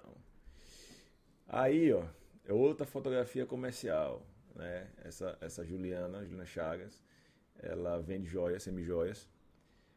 O mesmo a folha que eu usei na foto anterior, Você usou aí? tá nessa aqui também. Mas não é a mesma modelo. modelo é o mesmo ensaio, não, é outro ensaio. É outro ensaio. Sabe? Aí é outro ensaio. Então aqui é um ensaio de, de joias. Você vai fazer a, a, a composição para valorizar as peças, porque ela vai fazer a venda, né? Essa foi uma das melhores fotos que a gente fez ano passado. Gostei pra caramba do resultado dessa foto. Ficou muito. Imponente. Muito fashion, ficou muito, sabe, aquela coisa de, de alta moda mesmo. Mostrando a, a as peças dela. Essa, essa, essa aqui. É, essa aqui foi aquele negócio de disse, rapaz, é, eu sempre tive vontade de fazer essa foto. Mas como eu não uso muito rolo de papel mais, eu, como é que eu vou fazer isso? E aí me apareceu com essa, essa, esse TNT, esse, esse negócio lá. Depois daqui, isso aqui vai servir para quê? Isso pra nada. Então, peraí. Aí rasguei, eu digo, entra aí. Ela adorou essa foto. Ela gostou pra caramba dessa foto. Aí já tem que dizer ao cliente, quando for pro estúdio tem que levar o TNT pra gente que, rasgar. Que não for planejado, é. Não foi planejado, aconteceu. Essa foi a última, né? É. Mas eu, vou o... dar, eu vou dar um, um intervalo aqui só pra mudar o, o sistema, pra gente tirar, mudar a foto. E a gente volta... Strong.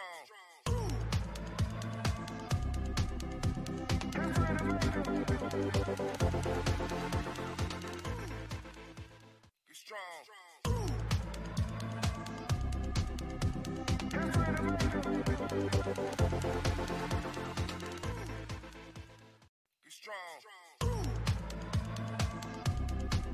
Hoje eu vou gravar o, o, Pode falar. Hoje eu vou gravar o. Um vídeo pra negócio de história, né? É, né? É. E é isso, né? A gente tá, já voltou do intervalo, pessoal. Que a gente tava alterando o sistema aqui. E a gente falou muito de fotografia, né? Só que tem como, como o estava dizendo, ele vai gravar hoje um, um, vídeo de história. Ele tem um canal também, tem, tem dois canais, né? Tem o Jorge Laerte e o professor Jorge Laerte, né? Tanto que tem o Instagram do, do, Instagram do, professor e tem o Instagram do fotógrafo. E é uma das. E é uma parte da entrevista que a gente vai começar agora. Que o Jorge Laerte não é só fotógrafo, ele é educador também, né? Ele trabalha com, com educação, escolas e tal. E eu fiquei curioso, será que o Jorge Laerte é, é fotógrafo ou é escola? Ou também o Jorge Laerte já pensou em fotografia e escola, tipo escola de fotografia? se, se você fez a interseção, A interseção. das suas duas paixões, ou elas estão separadas. Não, pelo contrário.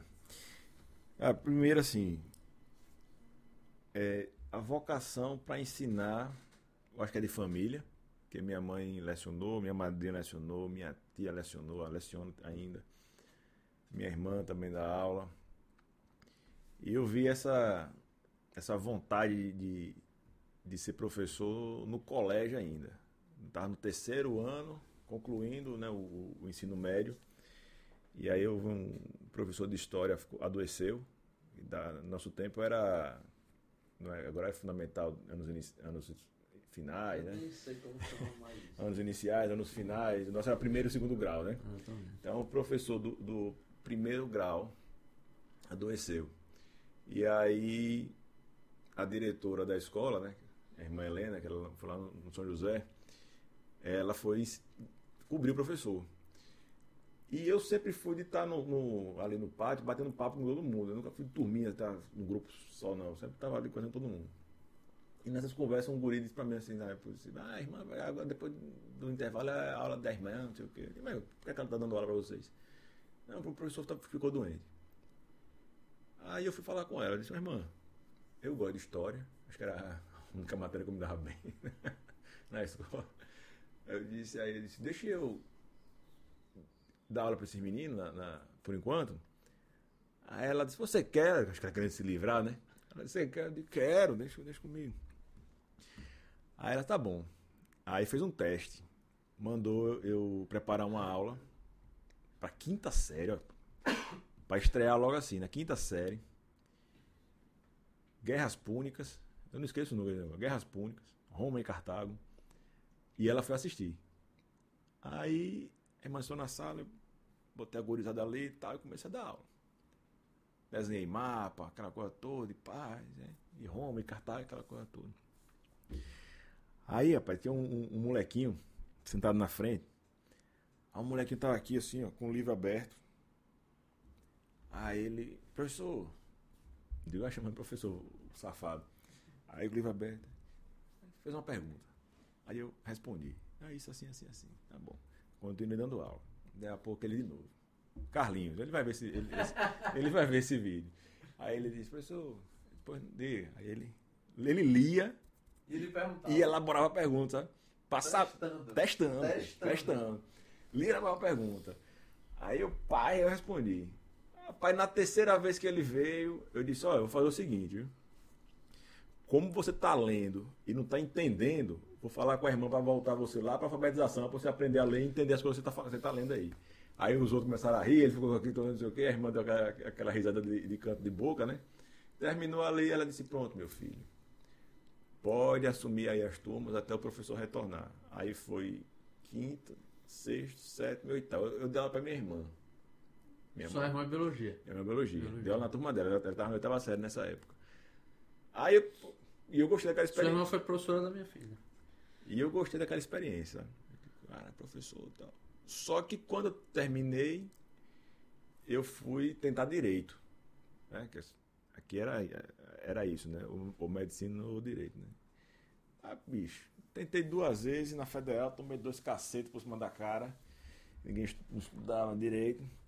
E fui pra UNIT. Aí comecei a estudar direito na UNIT. Mas já tinha acabado a história, não. Não, nem Não, comecei. eu nem comecei. primeiro curso, é o primeiro curso. Fui fazer direito. Cara, eu não me identifiquei com aquilo ali. É, meu pai disse que eu tinha preguiça de estudar, mas talvez fossem as duas coisas. Você não queria, não queria estar ali, não sabe? Não foi, não, não era para estar ali. Beleza, minha mãe. Graças a Deus, você não gostou direito. A gente ia ter mais um advogado no mundo e não ia ter um excelente fotógrafo. Aí eu disse, pô, tranquei. Aí fui trabalhar, não sei o que, fui fazer o curso lá no, no Rio de Janeiro, o negócio da, da dispersão de solda, tá, aquela coisa toda. Depois, lá em 2013, 2011, eu fui trabalhar, 2010, eu fui trabalhar no Ceará embarcado. Aí eu digo, vou ver com seis meses se me adapto aqui, ficar embarcado. Eu fiquei de boa. E aí voltei a, a, a faculdade. Aí voltei para história. Já tinha feito antes, 2004, alguns períodos. E aí eu disse, vou fazer, vou terminar a história. E foi uma guerra para terminar, porque eu passava 14 dias embarcado, 14 aqui. 14 aqui. Desses 14, dois era indo e voltando. Um indo e um voltando da, da- do Ceará. E os sábados e domingos no meio desse negócio todo. Ou seja, eu frequentava a faculdade seis dias no, no- no mês. E aí conversava com o professor, professor, me ajuda aí, não sei o que, eu quero me formar, tal, não sei o que. Aí sempre tinha um que ajudava e sempre tinha uma carniça que, É. que E ficava. não tinha o EAD como a gente tem hoje. Não, não tinha um EAD, mas aí eu vou te contar uma história boa nesse, nesse negócio. Um professor dava aula de República, Brasil República. Aí eu conversei com ele no início do período e ele disse, ó, beleza, por falta você não reprova. Né? A coordenação já sabia da minha história toda. Agora, eu não mudo data de prova nem de trabalho por causa de você. Eu tá, tranquilo, professor. A gente vai tentar aí fazer tudo certinho. Aí, meu irmão, a trabalho em grupo.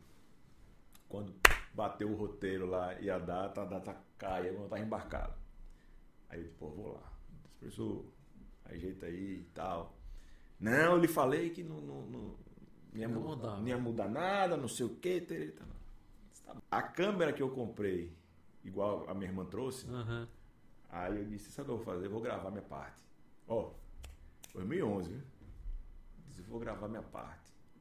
Aí meti a câmera no tripé na sala e gravei. Toda a minha parte do grupo, né? Aquele- Aqueles grupos de negócio de faculdade tudo fragmentado, né? Cada um fala uma É, parte. cada um fala Se alguém morrer, fica- o trabalho fica incompleto. Completo. Aí eu disse, vou, vou gravar a aula. E aí gravei. E dei no pendrive pros caras. Disse, ó galera, quando for na minha vez, vocês Projeto. espetam no, no computador o pendrive e passa o vídeo. Não, pai, ele não vai gostar, não sei o que. Eu digo, pá, meu irmão, não tem outro jeito a dar. Digo, vá lá. E os caras fizeram. E ele aceitou. Ele, quando, eu, Nasceu o EAD. quando eu voltei da, do embarque, fui falar com ele, ele disse, olha, só vou dar sua nota pela sua criatividade e a vontade de fazer. Porque se fosse eu, eu dizia, não, Não vou fazer, Vou não fazer, depois eu. Exatamente. recupero e tal, vou fazer. Faz- Aí depois desse aí, pronto, ficou meu amigo, tranquilo na faculdade, e eu terminei desse jeito. Em 2013. Não podia pegar uma escola para trabalhar, porque trabalho embarcado, nenhuma escola ia contratar pra, pra, de- desse jeito, né? Aonde era que eu saciava a minha vontade de ensinar? Na foto. Então, tudo que eu ia aprendendo, eu ia ensinando para os colegas mais próximos ali. né? Juntava turma, vamos, vamos, vamos- falar de, de, de flash dedicado. Aí juntava na- na casa de alguém ali e tal. Fazer um cursinho. Faz- é, Era. E não cobrava.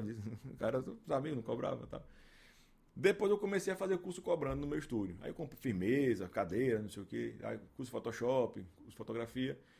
Aí depois participei de uma, uma escola de fotografia que tem aqui em, em- em Aracaju um tempinho, tal, dei uns cursos por lá também. E fiquei indo nessa. Só que de- nesse intervalo de tempo, o volume da fotografia aumentou demais. Vai ser muito trabalho para fazer. E aí o tempo começou a ficar reduzido para outras coisas.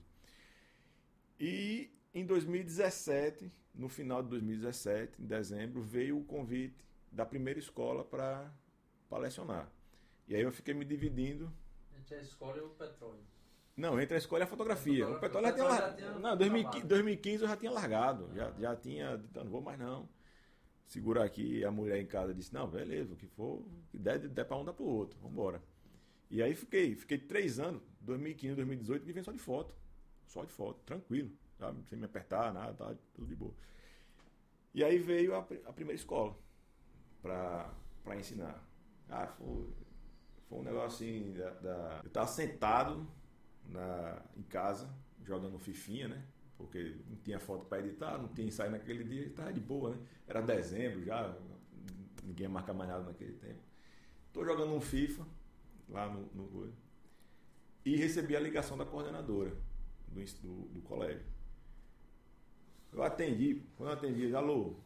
A- ela não falou nem alô, ela disse assim, professor. Pô, quando ela falou professor, eu disse, caralho, agora vai. Tô me achando. Hein? Pô, quando ela disse professor, eu disse, agora vai. Ela disse, olha, eu estou entrando em contato para convidar você para fazer parte da nossa equipe aqui e tal, não sei o que. Você aceita? Eu digo, pô, aceito, não sei o que e tal. E desligou.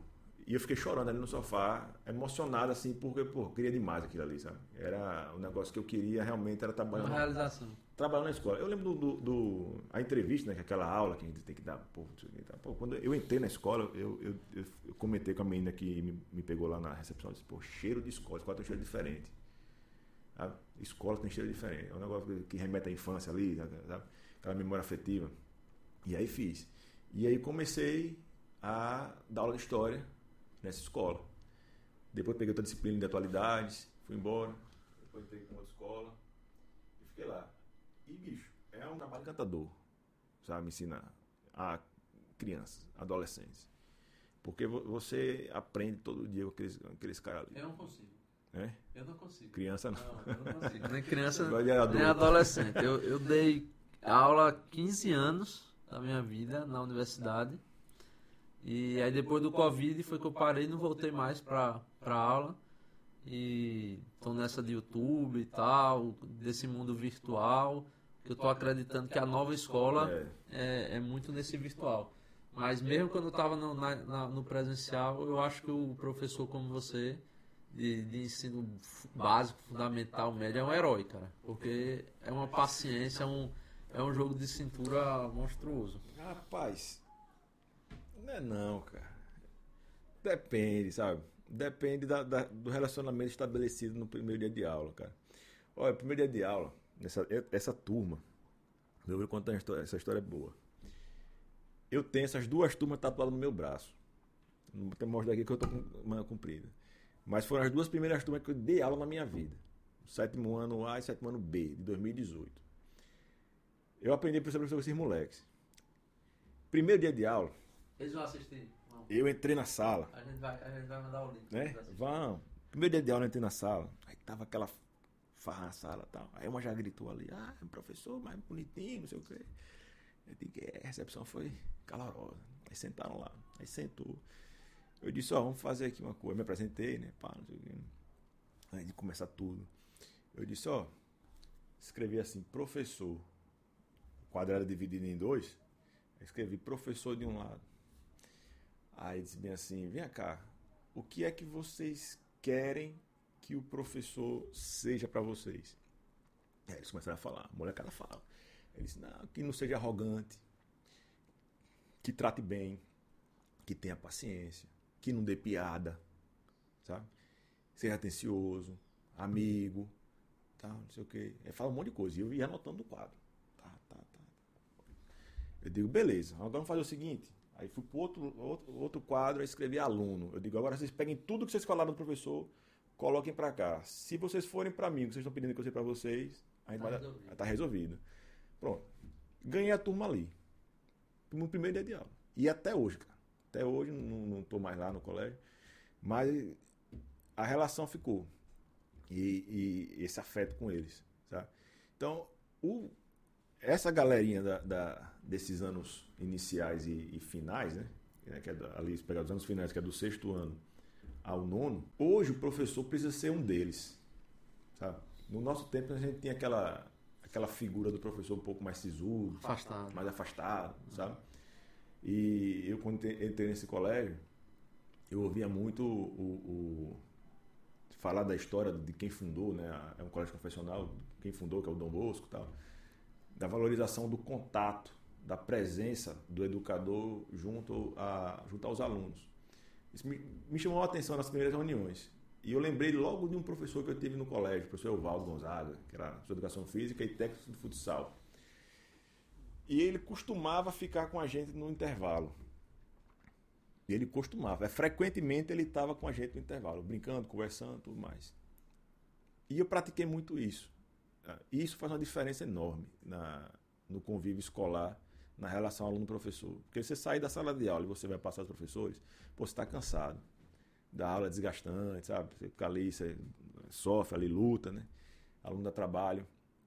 Mas quando você não vai para a sala dos professores, você vai para o recreio com, com eles. E aí você senta para conversar, você começa a saber o que é que eles gostam de comer, o que é que eles estão ouvindo de música, o que é que eles estão vendo de filme, de série, quais são os termos, as gírias que está na moda. E quando você chega na sala de aula, você, você fala a gíria que ele fala no intervalo, ele se expõe, uai, tio, você sabe o que é isso aí? Eu digo, ué, tô- aprendi com vocês e tal. E isso estabelece um, um, um- um outro modo de, de relação professor-aluno, aluno-professor, de confiança, sabe? É do, do, do moleque que está passando por problema e chegar para você e falar bem assim, tio, eu tô com problema. Aí está acontecendo isso, isso, isso, isso. Aí você vai e caminha a psicóloga da escola, para coordenação. Você acaba sendo um atalho, uma, uma via de contato para minimizar impactos que, que eles sofrem no dia a dia, porque o, o, o, o grande mal da, da- de nós adultos com as crianças e adolescentes, né, principalmente na escola que a gente dá aula, é achar que o problema deles não, é tão grande quanto eles acham que, que é. né? Esse é o maior pecado que eu acho no educador. É você escutar um aluno seu falar bem assim, eu estou com isso aqui de problema e você minimizar aquilo ali. Porque nós adultos temos problemas maiores. Nós temos boletos, né? Ah, não tem boleto. Não tem boleto, mas ele tem outro problema. Cada fase tem um problema diferente. E você desconsidera isso aí, você está contribuindo para desenvolver, desenvolver uma personalidade ali complexa, complicada lá na frente. Aí quando você para e escuta, você dá importância, é só o que eles querem, bicho. Eles só querem que você dê importância. Laerte, você, além de professor, passou por gestão Passei escola. também. Coordenar, dirigir escola tal. Passei E como foi essa, essa experiência? Foi outra experiência boa, sabe? É, eu saí da sala de aula, né? ali fui convidado pelo, pelo diretor da escola a, a- a entrar na gestão, né? a gestão financeira, administrativa e financeira da escola. E eu acabei levando essa, esse meu lado da pedagogia, né? esse meu lado professor, para a gestão. Né? Você tinha ali todos os afazeres de um gestor, as contas, tudo, as contratações, tal, os funcionários. Mas a, a, a personalidade ela transformou sabe, o, o- a relação. Porque humanizar as pessoas parece que é difícil, mas não é. Sabe? É, tratar todo mundo de uma forma boa trazer para você a sua equipe de, de, gestão. de gestão. Sabe? Conversar com as pessoas, se importar com elas. Sabe? Você, Então, o mesmo que você fazia com os alunos, ir pro recreio do aluno, você ia pro recreio com os com os funcionários. funcionários, cara. E aí deu certo. Deu certo, sabe? É você ir ali de manhã cedo, aí tá o pessoal dos serviços gerais tomando um cafezinho, com um pãozinho deles ali. Aí você senta com os caras, e aí como é que tá? Quer tomar um café com a gente? Bote. Aí você toma um cafezinho, come um pão. Aí você escuta, nunca ninguém sentou com a gente assim. O que é que esses caras vão ver de você depois lá na frente? Qual é a imagem que eles vão criar sua? Que você É, tá com eles? E ainda tem um resultado, né? Porque eles estão ali para trabalhar e tem um produto final. Por exemplo, o aluno ali é o produto final. Se você tem funcionários que não estão motivados a trabalhar, por Exatamente. mais que você faça com o aluno, mas aí aquele funcionário está fazendo o trabalho dele desmotivado e tal, e acaba Exatamente. prejudicando o seu trabalho com o aluno. Exatamente. e aí você cara. faz o, o trabalho com o funcionário com o aluno e, e a coisa começa a dar certo. Que você é, implantar assim na, na- esse lado do professor na gestão foi a melhor coisa que eu fiz, sabe? Porque eu, eu continuei aberto com os alunos, tive acesso aos pais, muito bom, pela receptividade da acolhida, pela receptividade ali de, de escutar as demandas dos pais, atendê-los, sabe? Sempre de uma maneira calorosa, vem cá, o que foi, tá, já estou com um problema, vem aqui, vamos sentar, vamos ouvir, vamos responder, porque é o cliente, né? O aluno é o, é o produto. Cliente e produto. É. O aluno é o produto ali da escola, mas cliente também. E o pai mais ainda. Então você, como pai, você vai num lugar e você não tem acesso, você fica frustrado. Pô, mas pago isso aqui, não consigo, ninguém resolve meu problema. Então, Eu já, eu já tirei minha filha de uma escola para outra, porque eu fui conversar com, com o pessoal da gestão e eu percebi basicamente assim, ela é um número aqui. Ela é mais uma entre tantos eu tenho. Então não tenho nem. Eu não deveria nem estar conversando com você. Conversando com você, porque eu estou perdendo tempo de estar cuidando de outros é. assuntos. Quando eu escutei isso, eu cheguei para minha esposa e disse, ó, oh, vamos mudar ela de escola imediatamente. Imediatamente, no meio do ano que for, a gente vai mudar, porque não tem condições de uma escola que pensa dessa forma formar um, um, um bom aluno. Você tem ali, bicho, a escola, se, se você olhar assim certinho, o moleque, a criança, ele passa mais tempo na escola que em casa. Mais tempo. Agora com o novo ensino médio. É, é a turma fica mais tempo na escola do que em casa. E que ambiente é esse que você está proporcionando ao seu aluno, sua aluna, dentro da escola? Que hora que ele tem ali o desafogo, sabe? Como é que está a relação dos professores com os alunos, dos coordenadores com os alunos, até mesmo da equipe diretiva da escola com os alunos? É só mais um número? Ou é alguém com quem você se importa de estar ali? É, até isso, cara. Eu, nossa conversa aí já tá chegando já tá. nas duas horas. Não passando, né? Por mim a gente ficava umas quatro horas aqui. Mas eu quero guardar um pouco para futuras entrevistas com você. Hoje a gente conheceu um pouco mais da sua vida, da sua história, da sua formação, né, do, do Laerte fotógrafo, do Laerte educador. E eu acredito que muita gente tem essa curiosidade, muita gente vai, vai ver esse vídeo, vai mandar para os amigos. E aí eu convido você para algumas palavras finais pra, para os seus clientes, para os seus alunos, para a sua família, para esse mundo né, que está tão complexo. A gente está vivendo crise de saúde, crise financeira, é um mundo que está tá tão bagunçado que aí, às vezes ouvir um, uma pessoa de sucesso como você, uma pessoa que motiva, uma pessoa que, que batalhou para construir a carreira que tem, motiva essa molecada que está vindo aí. Então eu queria que você falasse aí suas palavras finais dessa entrevista, que por mim não acabaria.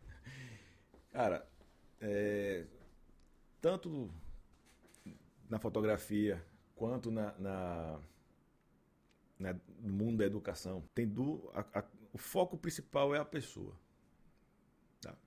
A não ser que você faça foto de inseto, né, ou, de, ou só de paisagem. Mas quando você trabalha com gente, você fotografa pessoas, você ensina pessoas, se você entender que o foco é aquilo ali, é quem você está atendendo, você vai dar certo. Na fotografia, você precisa fazer o seu cliente se sentir bem, valorizar o seu cliente desde o atendimento até a entrega das fotos. Sabe?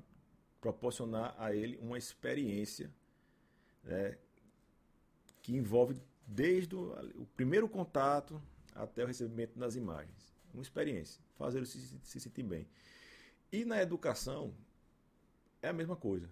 Você precisa fazer o seu educando se sentir bem, seja, qual, seja que estágio for. Porque a gente está num, num, num mundo que está tá complicado.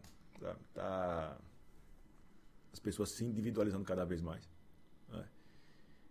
E se você tem a oportunidade de trabalhar com seres, pessoinhas que estão em formação, o que eles precisam muito hoje é desse envolvimento das pessoas com eles.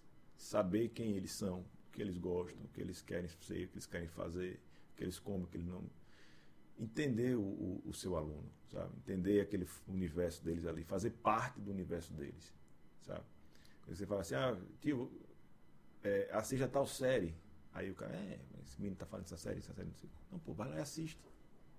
Assiste, para pelo menos você saber o nome do personagem e quando ele perguntar, você falar. Que aí você, ele vai entender que você se importa com a mesma coisa que ele se importa e mais ainda, você se importa com ele. Então, acho que a mensagem assim, principal para que eu quero deixar para vocês hoje, para essa galera, é se importem com as pessoas, cara. Sabe? Valorizem as pessoas, se importem com elas, porque é assim que a gente vai consertar esse mundo. É isso. Bacana, bacana. Pessoal, a gente está encerrando né, a nossa entrevista. Muito boa. Quero aqui agradecer mais uma vez ao Jorge Laerte. Lembrar vocês que se inscrevam no canal, não só no canal do Tubecast Studios, tem o botão de se inscrever. Isso é importante para a gente, para que o YouTube comece a valorizar mais nossos vídeos e a gente possa gravar mais vídeos para vocês. É, se inscreva também nos canais do, do Jorge Laerte, a gente vai deixar na descrição desse vídeo tanto os canais quanto o Instagram, as redes sociais do Laerte.